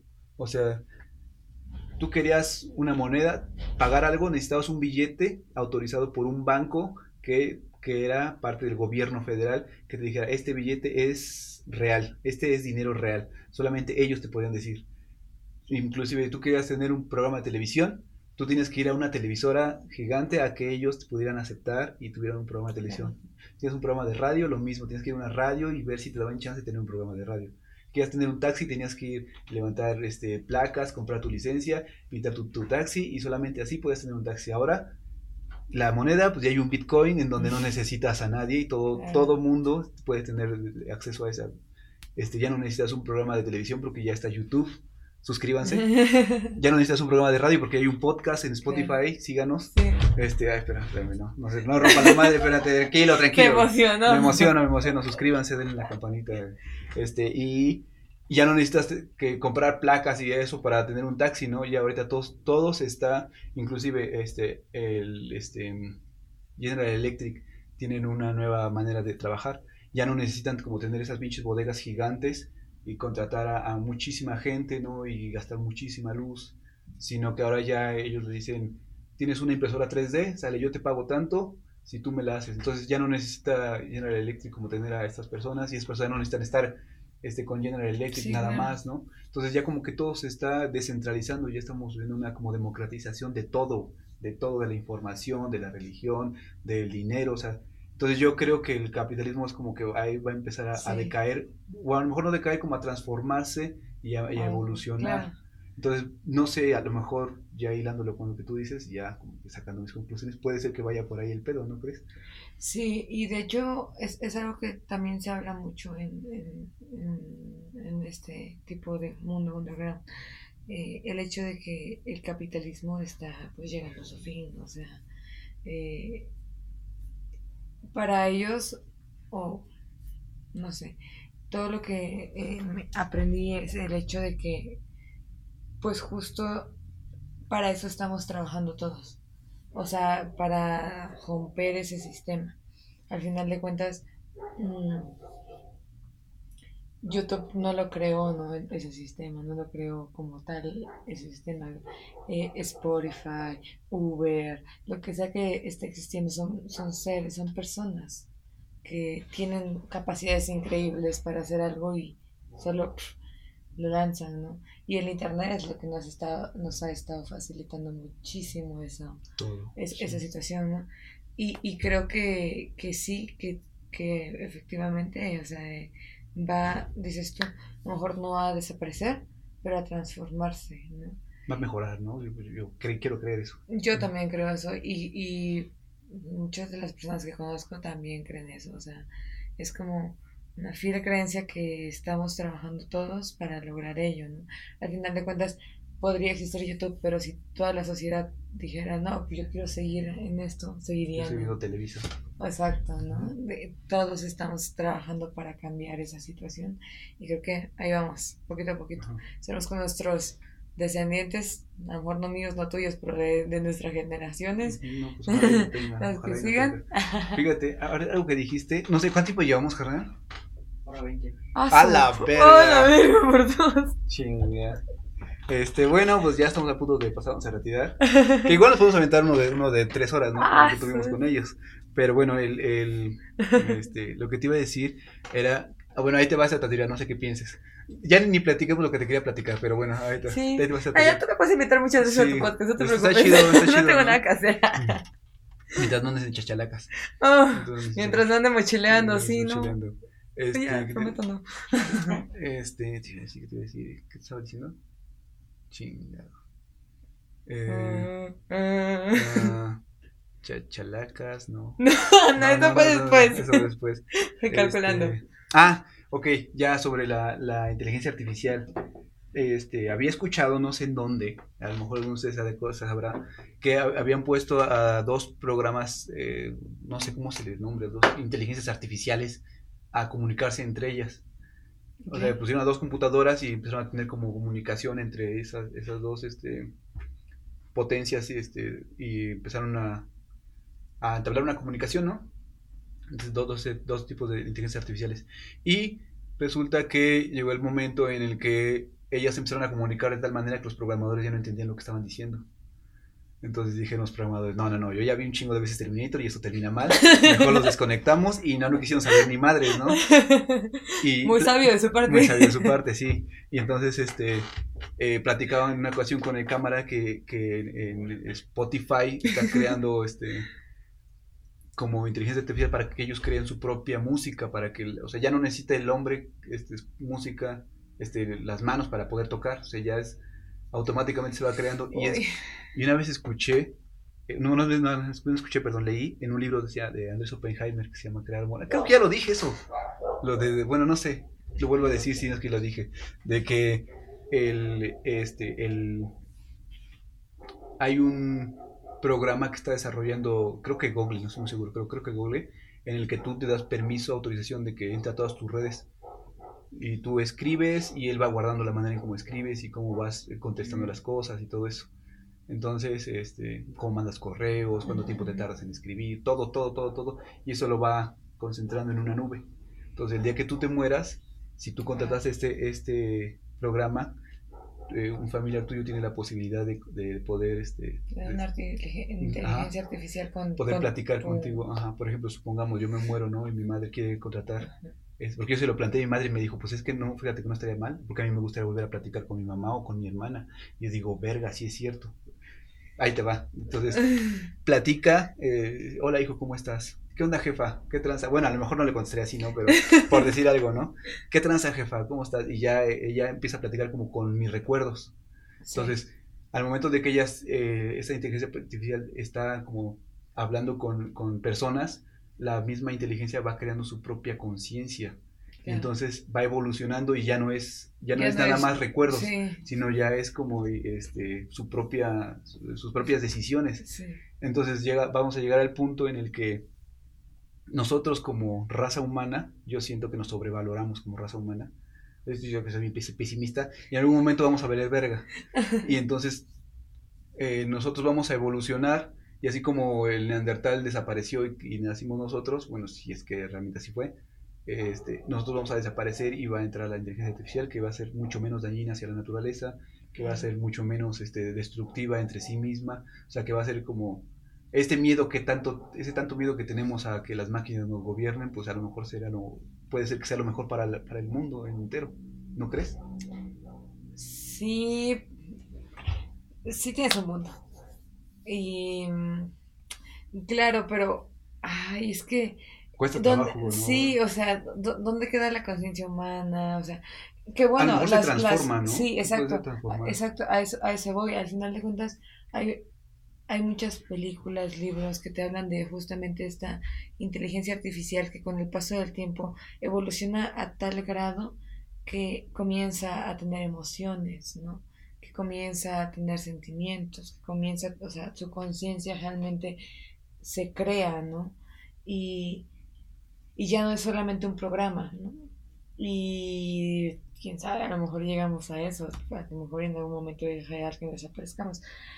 Yo creo que es cierto que los humanos, los humanos no somos los seres más inteligentes, aunque tengamos conciencia. Entonces, sí, creo que, que hay, creo que hay eras, ¿no? Son los dinosaurios, ¿no? Eh, la cenozoica, los paleozoicos. Claro, ahora estamos nosotros, ¿no? Pero probablemente se acabe también nuestra casa, ¿no? Es que, ¿sabes qué? Como yo, como yo nos veo, no sé, esto saqué de Matrix, por cierto, está, tatuaje, el de Matrix que decía que éramos como un pinche virus. Pero yo no lo veo tanto así, sino más bien yo veo que la madre naturaleza necesita como pasar por cosas muy cabronas para que ella evolucione, ¿no? Claro. Tuvieron que, tuvo que destruir, estuvo el mundo en obscuridad un chingo de tiempo para que nacieran los mamíferos y se murieran como la de los reptiles, ¿no? Entonces, yo pienso que de cierta manera nosotros somos esa vacuna que necesita, ¿cómo funcionan las vacunas, no? Te inyectan este, parásitos muertos de una enfermedad, tus anticuerpos, ay cabrón, Jesucristo nuestro Señor. No, no es cierto, no es cierto, Diosito. Mira, no es cierto, estar hablando no es cierto, mal de Diosito, no. Este, Ay, vino aquí a asustarnos. Dios mío santo. Este, sí, no, entonces por eso hay que rezar y hay que ir a la iglesia. Sí. no sean herejes con. Osana. En las alturas, algo así dicen, ¿no? ¿Por qué no grabaste? Sí. Entonces, este. Ya ni me acuerdo en qué estaba tú. Este, en la vacuna. Ah, sí, somos, somos la vacuna. Son parásitos muertos, ¿no? nuestros anticuerpos se ponen al pedo y cuando entra el parásito, tú ya están, están, ah, tú eres hijo de tu puta madre, ¿no? Ajá, sí. Este, ahora nosotros somos como que ese tipo de vacuna, nosotros estamos como inyectados dentro de la, de la naturaleza y vamos a llegar al punto en el que vamos a destruir todo porque esa es nuestra eh, a eso vinimos a destruir como todo este pinche desmadre para que la tierra evolucione y estamos en, otro proceso porque yo me pongo a pensar nosotros cualquier acto que hagamos eh, que inclusive el hecho de estar platicando tú aquí y yo frente a alguien más tenemos un micrófono que fue extraído por minerales que tenemos que destruir la tierra para abrir minas. Entonces, cualquier cosa que estemos haciendo, destruimos al mundo. O sea, por más positivo que intentamos ser, siempre vamos a estar destruyendo el mundo, ¿no? Entonces, es como que todo lo que hacemos es destrucción, destrucción, destrucción. Entonces, va a llegar el momento en el que ya no va a ser sostenible para nosotros como raza humana, porque la tierra se va a regenerar. La tierra se regenera, ¿no? O sea, no, no, no vamos a acabar con el mundo nunca. Más fácil que me acabamos nosotros como especie. Sí, pues es que o sea, el tiempo que estamos como especie, como personas, como seres humanos, es así para la Tierra, ¿no? Y lo único que ella necesita es, como dices tú, mira, se hace el desvergue en ella, pero cuando ya no hay nadie, ella solita vuelve. O sea, ella, ella puede lograrlo. Entonces, sí, sí. Es un gran punto, o sea, realmente es un gran punto y es algo muy probable, nunca lo había considerado así. Y es muy interesante verlo de esa manera en, en el hecho de que nosotros somos eso que se necesita o sea, inevitablemente, ¿no? Y no sé, ¿sabes? Hay muchísimas teorías, o sea, es que realmente voy a lo que decíamos hace no sé cuántos minutos, pero hace, hace, tres horas. Hace, mil y una horas. Em, de que... Em, ay, se me fue la idea. eh, tierra, vacuna, Autodestrucción. Autodestrucción. Ah. Este, inteligencia artificial. Mm, no. Batería. Ay, no, no me acuerdo. Se me fue súper por completa la idea. Pero sí estaba hablando de la inteligencia artificial. No, no, no, es que dices pero no cuántos. Ay, es que no me acuerdo, se me fue la idea. Ay, perdón. No te preocupes. Mm. Suele pasar. Sí, se me super fue. Pero hablamos de un tema hace rato y no me acuerdo en ese momento cuál es. Te voy a hacer una pregunta, ahí te va. Eh, algo te platicaba eh, cuando chateábamos. Te decía, este, ya regresando al punto principal de la plática, que es... muy, muy lejano ahora, Este, te platicaba que yo había tenido una experiencia con ayahuasca y con rapé que no había sido no negativa, sino más bien no había sido. O sea, no había tenido una experiencia. Entonces, eh, te platico más o menos cómo fue el pedo, ¿no? Este, me invita una amiga eh, a, a, consumir esta madre porque ella le ayudó mucho. Y algo le dijo a ella que me tiene que invitar a mí, específicamente a mí. O sea, yo con ella me llevo, la saludo, platicamos, bla, bla, bla, bla.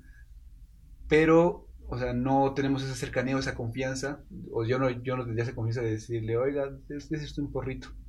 Pues no, no le tendría, pero ella me dijo, ¿sabes qué?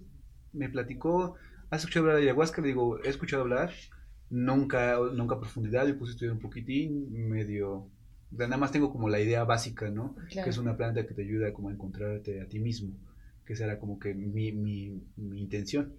Yo sabía que tenía algo, o yo sé que tengo algo que, que desconozco, pero que, me, que al, yo creo saber, ¿no? Creo saber que, que yo tengo mi, la respuesta para que yo pueda evolucionar, para que yo pueda crecer. Claro. Eh, pero no sé cómo encontrarla, ¿no? Entonces, este, dije, no, pues ahí igual chanzón y aquí pega, ¿no? Fui, tomo la ayahuasca, me dan este, mis, mis, caballitos, me chingo tres caballitos, me soplan rapé este, dos veces y nada. Yo, ya el, el, estábamos, éramos, fuimos 11 esa ocasión, ¿no? 11 o 14, no sé, éramos muchos. Eh, y el de al lado pues estaba ya estaba medio mal, ¿no? Eh, me puse a vomitar, todo el pedo.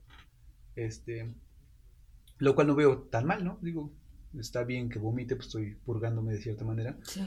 Y este, me duermo, me quedo bien jícama, no sueño Mm. nada, en realidad me despierto. Lo único, lo único que sí cuando estaba, cuando estaba con el rapé, ya sé, con el, con el, es que, bueno, los que no sepan, rapé es como una especie de tabaco, me lo ponen como en una pipa, te meten la pipa en la nariz y te soplan, y es todo ese pinche polvo se te mete y sientes, bueno, yo sentía como alfileres picándome por abajo del cerebro. Y me soplan otra vez.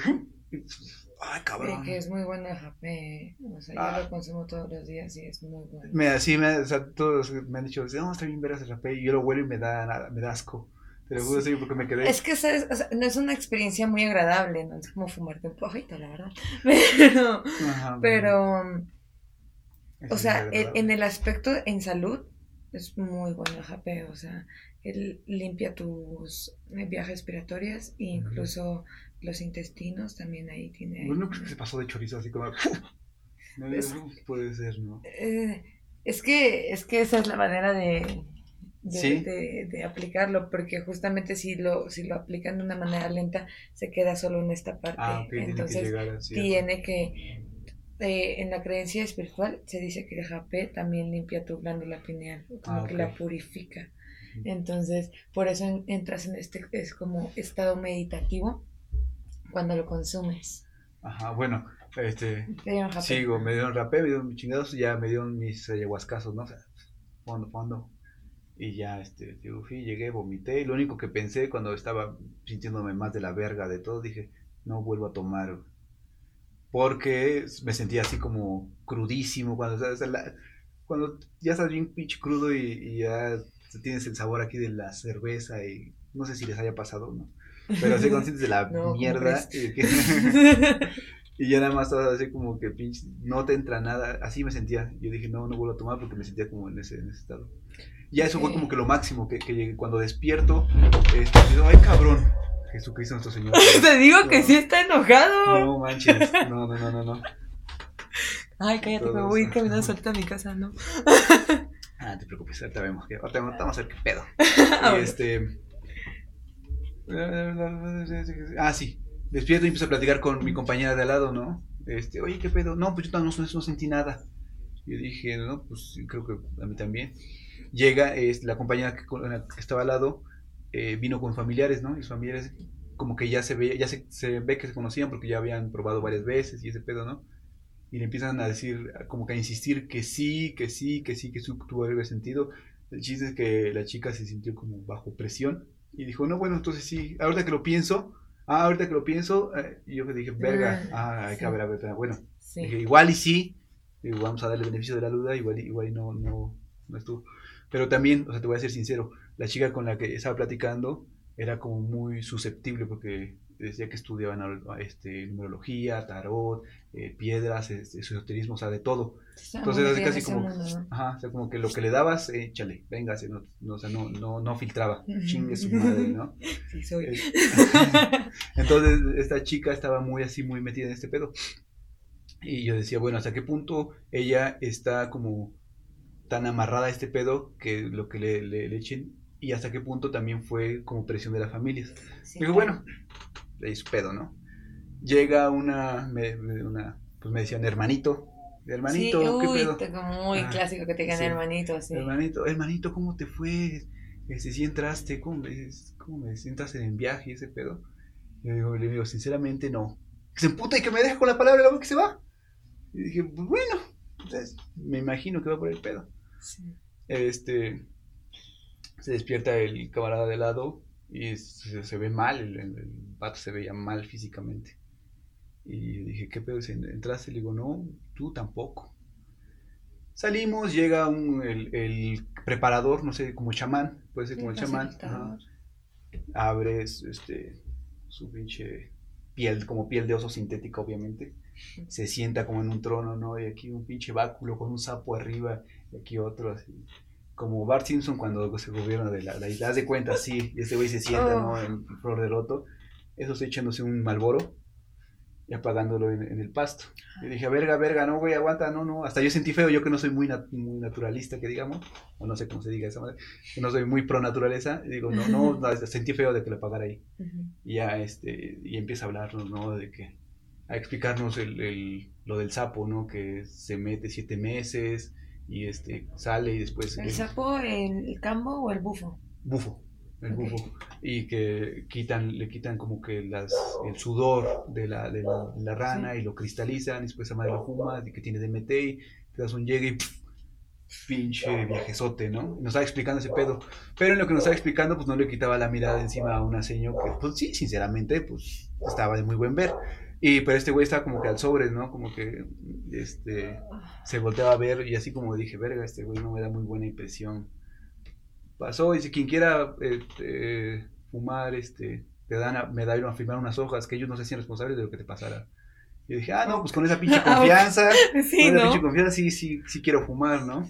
Yo me sentía mal, pero porque yo si no desayuno, se me baja la presión muy cabrón. O sea, en ayunas. En ayunas, estaba en ayunas. ¿Hiciste varios días de ayuno o solo te Nada más el día, el día de, de, ayuno. Y, o sea, 15 días antes no comí carne. Ajá. Sí me empedé. Una vez, una vez, una vez. Bro. Una, vez, se me fue y, también tuve sexo, entonces. Mm. o sea, pero fue muy amoroso. sí, fue muy amoroso esa vez. bueno, pero entonces, este. Este cabrón estaba muy, muy mal se empezó, o sea, yo lo voltear a ver y estaba blanco, los labios como grises, o sea, sin color. Yo digo, te va a hacer mal, cabrón, vamos a desayunar. Yo también sentía mal. Ya no quise fumar el, el este porque dije, voy a vomitar otra vez. No, y qué bueno que no fumas el bufo, la verdad. Sí, porque sí que está muy fuerte esa madre. Entonces, este, ah, pero eso sí, teníamos que desembuchar otra lana para que nos dieran a probar esa madre. Ah, porque también nos pidieron una buena lana. Claro. Y, y este, empezamos a comer y estamos platicando él y yo, ¿no? Y como que pues concordamos en muchas cosas, que, que, que mucho... Eh, nos muchas hicimos observaciones. exactamente, muchas observaciones. Y su hermana de él era como un ayudante de la, de, del sacerdote o del chamán, que nos estaba, del facilitador, exactamente, gracias. Este, y, y, llega su hermana y, ¿qué onda? Y yo empiezo a platicar con ella, ¿no? Y, y decía, ¿y tú qué onda? Y este, no, pues yo estoy aquí, pero nadie me paga, ¿no? Y, este, y le digo, ¿y qué, qué, este, qué, qué, por qué crees que no, yo ya no haya entrado? Si es que no, es que tú estás pensando y deja de pensar, y como que muy metido en la pinche cabeza como esa madre, ¿no? Deja de pensar, deja de pensar. Y yo dije, verga, o sea, después me empiezo a dar cuenta de que estos cabrones, o sea, su imagen era así como del clásico, güey, con su guayabera y así como con joyas, como se veía bien hippie, ¿no? O sea, la imagen que este güey proyectaba, yo lo, yo lo veía y decía, es como las películas, este güey es como el, el facilitador de las películas, ¿no? Claro. Entonces, este... Es un espectáculo más que una ceremonia. Exactamente, exactamente. Entonces, este cabrón, este, la, la, la, chica, ¿no? Y le decía, no, pues es que mira, el budismo piensa, no, pero el budismo, ¿qué? Eso no sirve, es lo, lo que es Y decía, verga, o sea, como que estaba muy centrada en un pedo como muy sectario. Yo lo vi desde esa perspectiva, ¿no? Como que, o sea, güey, soltamos fácil, aquí eran 40 mil baros que, que llevaste en una noche y la morra no le pagaste y nada más son dos. Y empecé a sacar como yo mis propias conclusiones, ¿no? Entonces este güey, este, con el que estaba platicando, mi amigo, agarra pinche tapa del pastel y... ahí en el pastel y ahí sobre el... Afortunadamente ya había desayunado. Sí, qué bueno. si no, ah, también... Bueno, quién sabe. Que afortunadamente no lo sacaste. No lo saqué, sí. Entonces, este... Empiezan, este... Empiezan a soplar eh, una... Empiezan a fumar una especie de... Un churrote, no sé qué era. Un tabaco raro. Y le aventaban el humo así en la cabeza. Y yo, yo, dentro de mí dije, güey, a lo mejor nada más un poquito de azúcar hace que sube su, insulina porque pues estamos en ayunas y vomitando toda la noche, pues me imagino que pues por ahí va el pedo, ¿no? Según yo, mis, toda mi sapiencia medicinal, ¿no? Y este... Y esos cabrones se empiezan a poner, o sea, se les, se les, les cambia el, el, rictus de su cara, se empiezan a poner este, preocupados, así como de ver, ya se nos fue este cabrón. Lo meten a la casa para que nadie vea, pero pues como yo era el único que estaba con él, pues yo sí me di cuenta y le dije, oiga, ¿qué onda? ¿Cómo está? Y sale la, la, esposa del facilitador y preocupada, así como hablando en... y se, se, metía, no salía. Y yo dije, no, verga, este pedo ya está muy feo. Me volteo, ¿no? Y un cabrón como convulsionando otra señora gritando ayahuasca, ayahuasquita y así, güey. Y el otro ve a otro güey como el de Metal Slug, ¿no? Buscando, ¡ah! pinche vómito verde. Yo dije, verga, no, esto no está muy bonito. No sé, me da la impresión de que esto no es muy agradable que digamos. Y este, empiezo a acomodar mis cosas y dije, no, chingue eso, yo que me voy, me pelo, porque ya me estoy sintiendo muy, muy incómodo. Salgo y este carnal así acostado, tirado en el suelo, y le digo, dime si quieres, ahorita van a venir por mí, vámonos y te llevo a un hospital. Y dicen, si se te pela, pues ya ni pedo, ¿no? Pero pues ya no que quede en mí, ¿no? Vámonos. Y su hermana no me dejó. No me dijo, no, no, no, que aquí ya está bien controlado todo el pedo. Y pues este güey, o sea, no podía prácticamente ni hablar. ¿Sabe qué? Ahí nos vemos. Y me quedé como que en esa impresión. Y yo creo que el pedo no fue tanto la, la medicina, sino estos cabrones, que eran como pedo más de secta. Sí, es algo que está pasando mucho. Eh, tengo ese como como chistecito de que, que no está bien, ya sé. Pero con mis amigos de, de, de, estos white chickens, ya sabes, esta etiqueta que tienen. Simón, Simón. Y ahora que estoy en la comuna, me doy cuenta que en la comuna en la que yo estaba, habíamos un grupo, ¿no? Que vivíamos todo el tiempo ahí. Pero vivíamos, bueno, la comuna está en Amatlán de Quetzalcoatl que está a 15 minutos de Tepoztlán. De hecho, es el lugar donde nació Quetzalcoatl, el último Quetzalcoatl que ah, existió. Entonces es como un centro de poder, al parecer. O es lo que, pues, se, se cree, ¿no? Es lo que ellos, ellos consideran.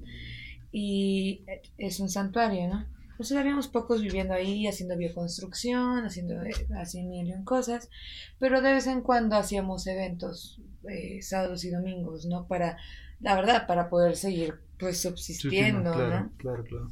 La verdad es que todavía necesitamos del capitalismo. No, definitivamente. Entonces, los sábados o domingos se hacía que si enseñaban a hacer tamales, que si eh, hacían static dance, que si ceremonia de cacao, que si temazcal, ¿no? Entonces, mm, hacíamos solamente con aportación voluntaria, ¿no? Lo que nos quisieran dar, ¿no? Pero llegaban muchas de estas personas que que tienen una clase social un poquito alta y llegan como a este ámbito espiritual y se meten, como dices tú, como ya de que secta, o sea, para ellos no hay otra idea más que esa. Y todo lo que tú digas o pienses que no esté como acorde a lo que ellos creen y piensan, está mal. Y, y, y de verdad crean este papel como tú dices, que te dice ellos, más espectáculo que ceremonia. Este papel de, de ponerte tu poncho, de andar con tus plumas, ah, de pintados en la, de la cara, de sentirse así como... Como de lo pinta Hollywood, ¿no? Ándale, así, exacto, ándale así. Entonces, se meten mucho en ese papel y llega un punto en el que, y es lo que comentábamos hace rato, de tú creas tu propia realidad. Yo sí creo que las medicinas son muy buenas. Yo he consumido, tengo varias medicinas no era una persona para nada espiritual y tuve una experiencia bastante agradable con las medicinas que he consumido. Eh, pero sí, o sea, sí al estar dentro de estas ceremonias, encontré a estas personas que iban y que de verdad se lo tomaban tan en serio que, siendo honestos, yo con mi experiencia con, con ayahuasca, o sea, yo no vomité, la verdad no vomité, sí tenía ganas de vomitar, pero no vomité y, y estuve como muy relajada, o sea, no convulsioné, no, no me se me elevó la temperatura, no tuve escalofríos. No, diarrea, también sí que. O sea, a muchos les da diarrea, no me duele la cabeza, no tuve ningún síntoma malo, ¿no? Solo tuve visuales muy buenos, muy bonitos, muy agradables para mí. Pero sí, como dices tú, en el momento de estar dentro del temazcal donde se hizo la ceremonia, de ayahuasca, yo volteaba y así de que estas personas que, que en serio, en su realidad, están muy metidos en ello, convulsionando, gritando. Ajá, Simón. o sea, hubo una vez que nosotros no tuvimos este problema, fue un, un temazcal de al lado, que hizo un temazcal en el que también dieron eh, medicina, ¿no? Y dieron ayahuasca y dieron peyote es algo que también está súper mal y, o sea, que, y, que, y que muchas personas dentro de la espiritualidad juzgan mucho de estos facilitadores que, que te hacen un súper combo de que cuatro, cinco, sí, o sea, son un montón de, de cosas, sí, o sea, que te metes que realmente no debería ser así, ¿no? O sea, la medicina se tiene que tratar con respeto y es, es algo fundamental para que puedas encontrar este viaje, ¿no? Entonces, eh, personas que llevan años consumiendo esto me han dicho, consumir ayahuasca es de una vez al año y te estás mamando, o sea, es una experiencia que tres, cuatro veces que tengas en la vida es suficiente, o sea, es suficiente y es hasta incluso un poquito excedido, o sea, realmente es, es tratarlo con respeto, como lo que es una experiencia única, ¿no? Una experiencia que realmente te puede sanar. No me voy a tomar esto todos los días porque como paracetamol, cosa que hacen mucho este tipo de facilitadores, ¿no? Que te dan cambo, te dan bufo, te dan ayahuasca, te dan jape y todo en menos de dos, 12 horas, o sea, es como tu cuerpo no está acostumbrado a eso, tienes que darles un descanso. Entonces, bueno, pasó esto en, en, en el temazcal de al lado, ¿no? Dan temazcal, dan ayahuasca, dan peyote. Nosotros ese día no teníamos ningún evento, pero estábamos echando ahí el pulquecito, ¿no? Como a las 2 de la mañana se le escaparon a, a, a estos chicos dos personas que estaban haciendo ceremonia. Y tú los escuchabas afuera azotando así el portón de ahí del santuario, gritando, se tiraron al suelo, llegó la policía, los tipos estaban en medio del río bailando, o sea, no sé si, si, por qué o, o qué, sea lo que los haga como que a ellos les dé más fuerte que a otras personas como a mí, como a ti, pero yo sí creo que es, es que ellos crean esa realidad. Se creen tanto el hecho de que esa medicina los va a ayudar o los va a hacer como, se, hacen su propia expectativa, que realmente viven esa, esa realidad. Y es cuando comienzan a tener este tipo de viajes medio extraños. O también, no puede ser que... ¿Mande? ¿Corte? ¿Corte? ¿No? Síguele, ah, ok. Este, ah, entonces corte, güey. Ah, este, eh, ah, o el, el, hecho de exagerar las cosas, como para, para poder, o sea, como a lo mejor en algún momento sí lo sintieron y dicen, bueno, si lo exagero, posiblemente entre mí, no, me dijeron, déjate llevar, pues yo no entendía que déjate llevar, yo más de, o sea, pues me relajaba y a ver qué lo pues mira. No, y yo creo que sí fue mucho el hecho, o sea, el hecho de que no tuvieras una experiencia como tal, porque decías una mala experiencia, más bien no tener una experiencia como tal, eh, fue muchísimo el hecho de, del facilitador, del cómo se otorgó la medicina. algo que he aprendido a través de los meses, de las experiencias que he tenido, es que es importante la conexión entre el facilitador, chamán o lo que sea que te esté dando la medicina y la persona que la está recibiendo. Si, la, si el facilitador es una persona que realmente no está interesada en la medicina, que realmente lo está haciendo porque la verdad es que esas ceremonias cuestan carísimas. Últimamente, o sea, son ceremonias que el precio es exorbitante y realmente no es lo que vale. Y es que, ¿sabes qué? Ahorita que llegando a este punto, platicamos hace un rato que, digo, como que está poniendo mucho de moda este tipo de, de, cosas, ¿no? Muy de moda. Entonces es así como de, entonces, si hay más este oferta, digo, hay más demanda, pues obviamente va a haber más oferta y va a estar un poquito más cara. Entonces sí. va por el pedo también. Es que sabes que ahora se está haciendo mucho en forma recreativa y es lo que te decía de este tipo de personas que de verdad cuando entran al mood de, la espiritualidad o, de alabar a la Pachamama, por ejemplo, que es la naturaleza, ¿no?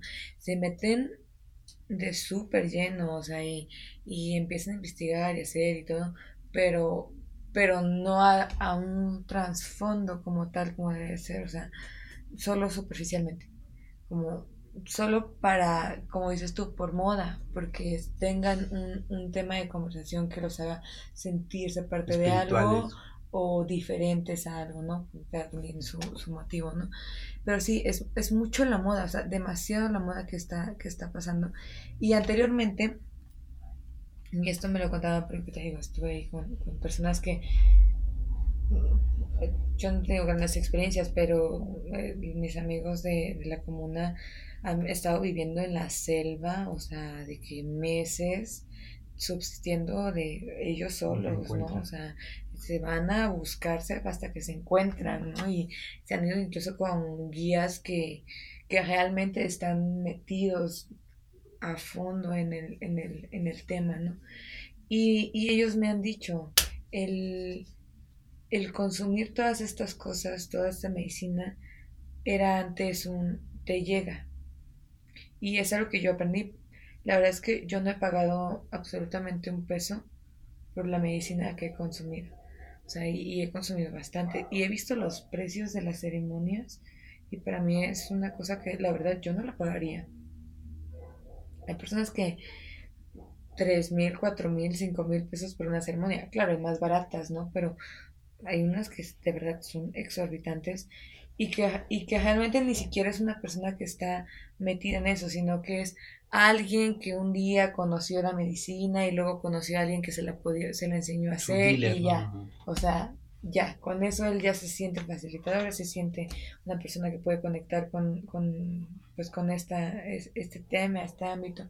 Y no es así, o sea, la medicina llega.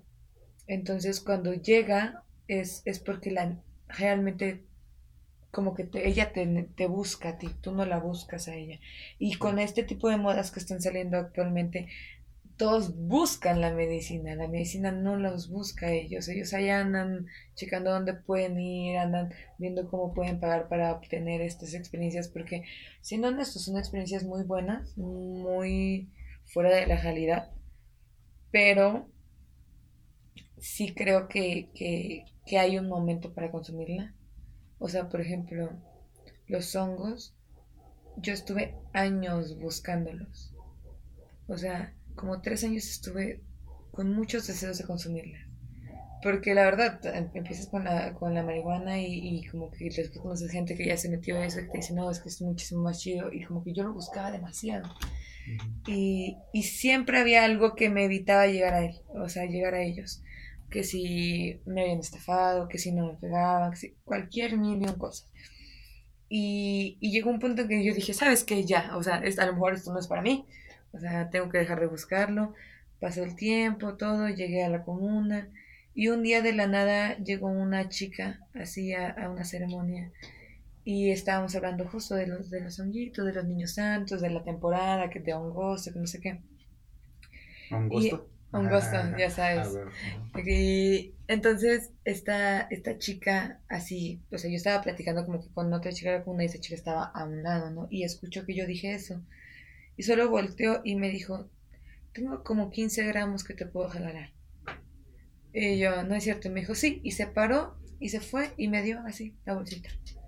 Y me dijo, disfrútalas, hermanita, ¿no? Y yo, y, y, te debo algo, así, no, ¿cómo crees? La medicina se comparte.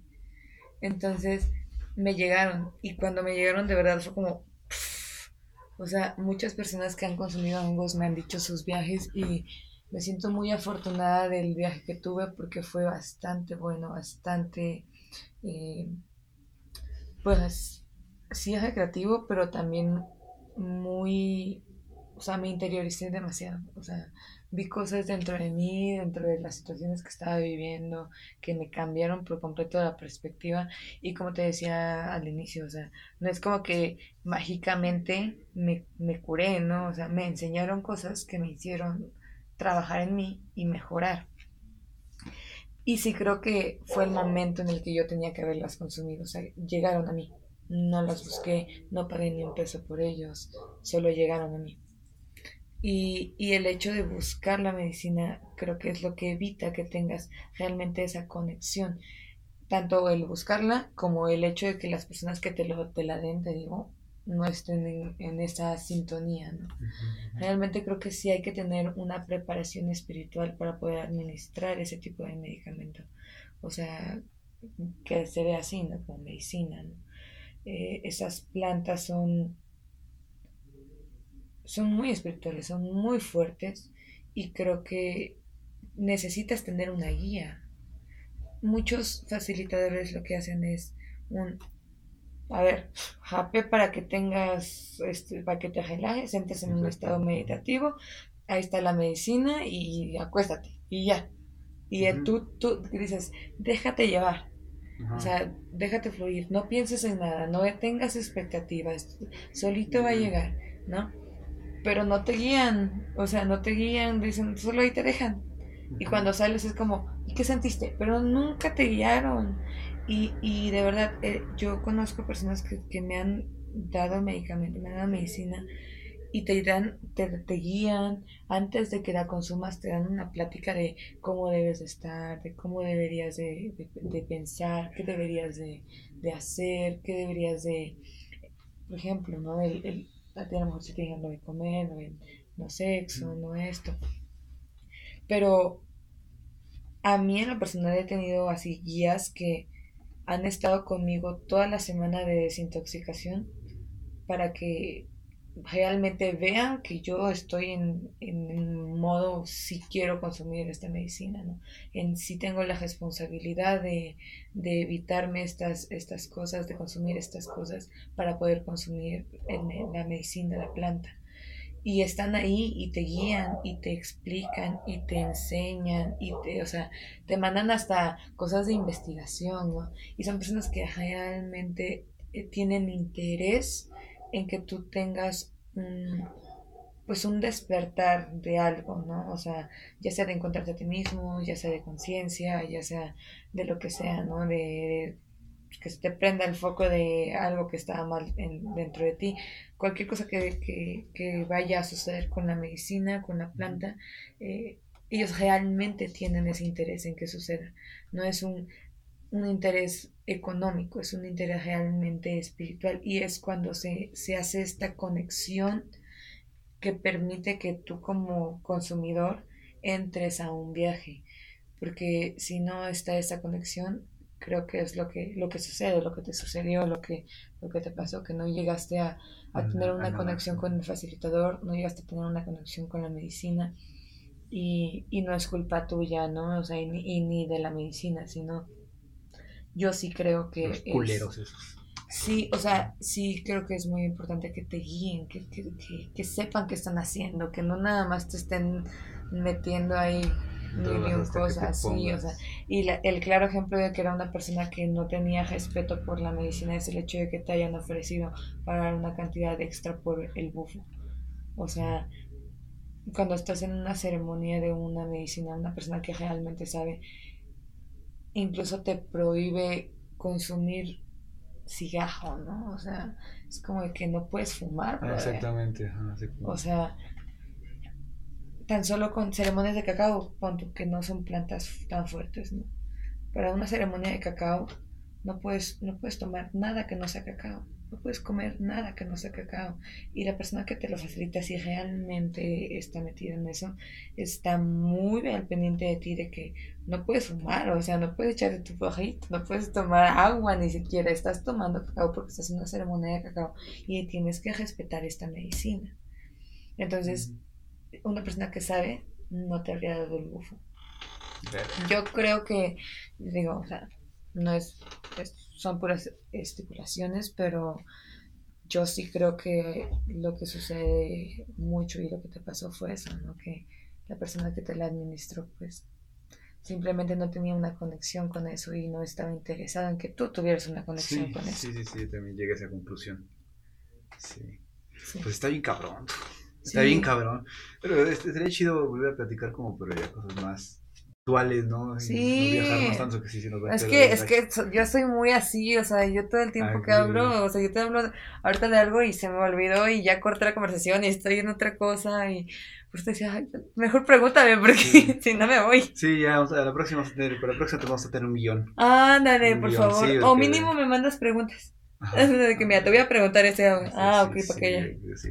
Venga mentalizada para. Porque divago, amigo. ¿Algo más que te gustaría agregar? ¿Cuánto cobras por, una, por un bufazo? no, no, no, no, no, mira. Cualquier cosa viene al santuario que sacar. No. Promocionando a mi, mi comuna. No, no, realmente lo que me gustaría decir es que todas estas plantas, todo, todo lo que es psicodelia, todas, todo, todo en general, el psicotrópico, es algo que te puede ayudar. O sea, yo sí creo que es algo que te puede ayudar, que no es algo que debemos ver como malo o como droga. Claro. Pero es lo que te decía, no te lo vas a estar tomando como paracetamol, ¿no? Hay un, hay un límite para todo. Y, y creo que como seres conscientes, con conciencia, que, fue casi el tema que, que tuvimos hoy, o sea, debemos de ser responsables con nuestro cuerpo, de ser responsables con nuestra mente, con nuestro espíritu y nuestras emociones y no estarnos metiendo cuanta cosa nos ofrezcan, o sea, no estar de que, oye, mi amigo me invitó a tal cosa y voy a pagar tanto para ir a tal cosa, o mi prima me, me regaló esto y me lo voy a meter hoy, mañana y pasado, o sea, porque pues fue regalado, no, creo que tenemos que encontrar un, un punto en el que todos yo sí creo que todos deberíamos alguna vez en la vida consumir una planta medicinal, una planta de poder, pero una vez en la vida. O sea, yo sí creo que una dos veces en la vida es más que suficiente para expandir tu conciencia, para, para ver cosas que necesitas ver de ti y trabajarlas. Es muy importante que no porque te metas X o Y sustancia, sientas que ya estás iluminado solo por meterte esa sustancia, sino consumirla, tenerle muchísimo respeto para que pues esa, esa, esa sustancia entre en ti realmente y después de tanto el respeto en el momento como respeto después, ¿no? El hecho de ok, ya la consumí, pero no fue una forma recreativa, fue algo para trabajar en mí. Entonces, voy a trabajar en mí, voy a, voy a meter, voy a informarme, voy a leer, voy a hacer lo que, hacer lo que sea necesario que tenga yo que hacer para mejorar lo que entendí que está mal dentro de mí. ¿no? Entonces, ser muy responsable, es digo, lo que a mí me gustaría que quede muy en claro es que no son malas, no son drogas, pero sí hay que tener una conciencia y una responsabilidad muy grande para consumirlas. O sea, no, no son pastillas, no son dulces. Bien, pues muchas gracias por habernos visitado. gracias a ti eh, por invitarme. Perdón por llegar tanto. No, no, estuvo buena, valió la pena, valió la pena las seis horas de espera. Ay, perdóname por eso, mira. Seis horas, un minuto y tres segundos. Qué exacto, ¿eh? Bueno, pues sin algo más que agregar, a menos de que alguien quiera agregar aquí algo. Nadie, bueno, nos vemos la siguiente. y se lo lavan nuestros. ¿Cuánto tiempo fue, güey? Dos horas y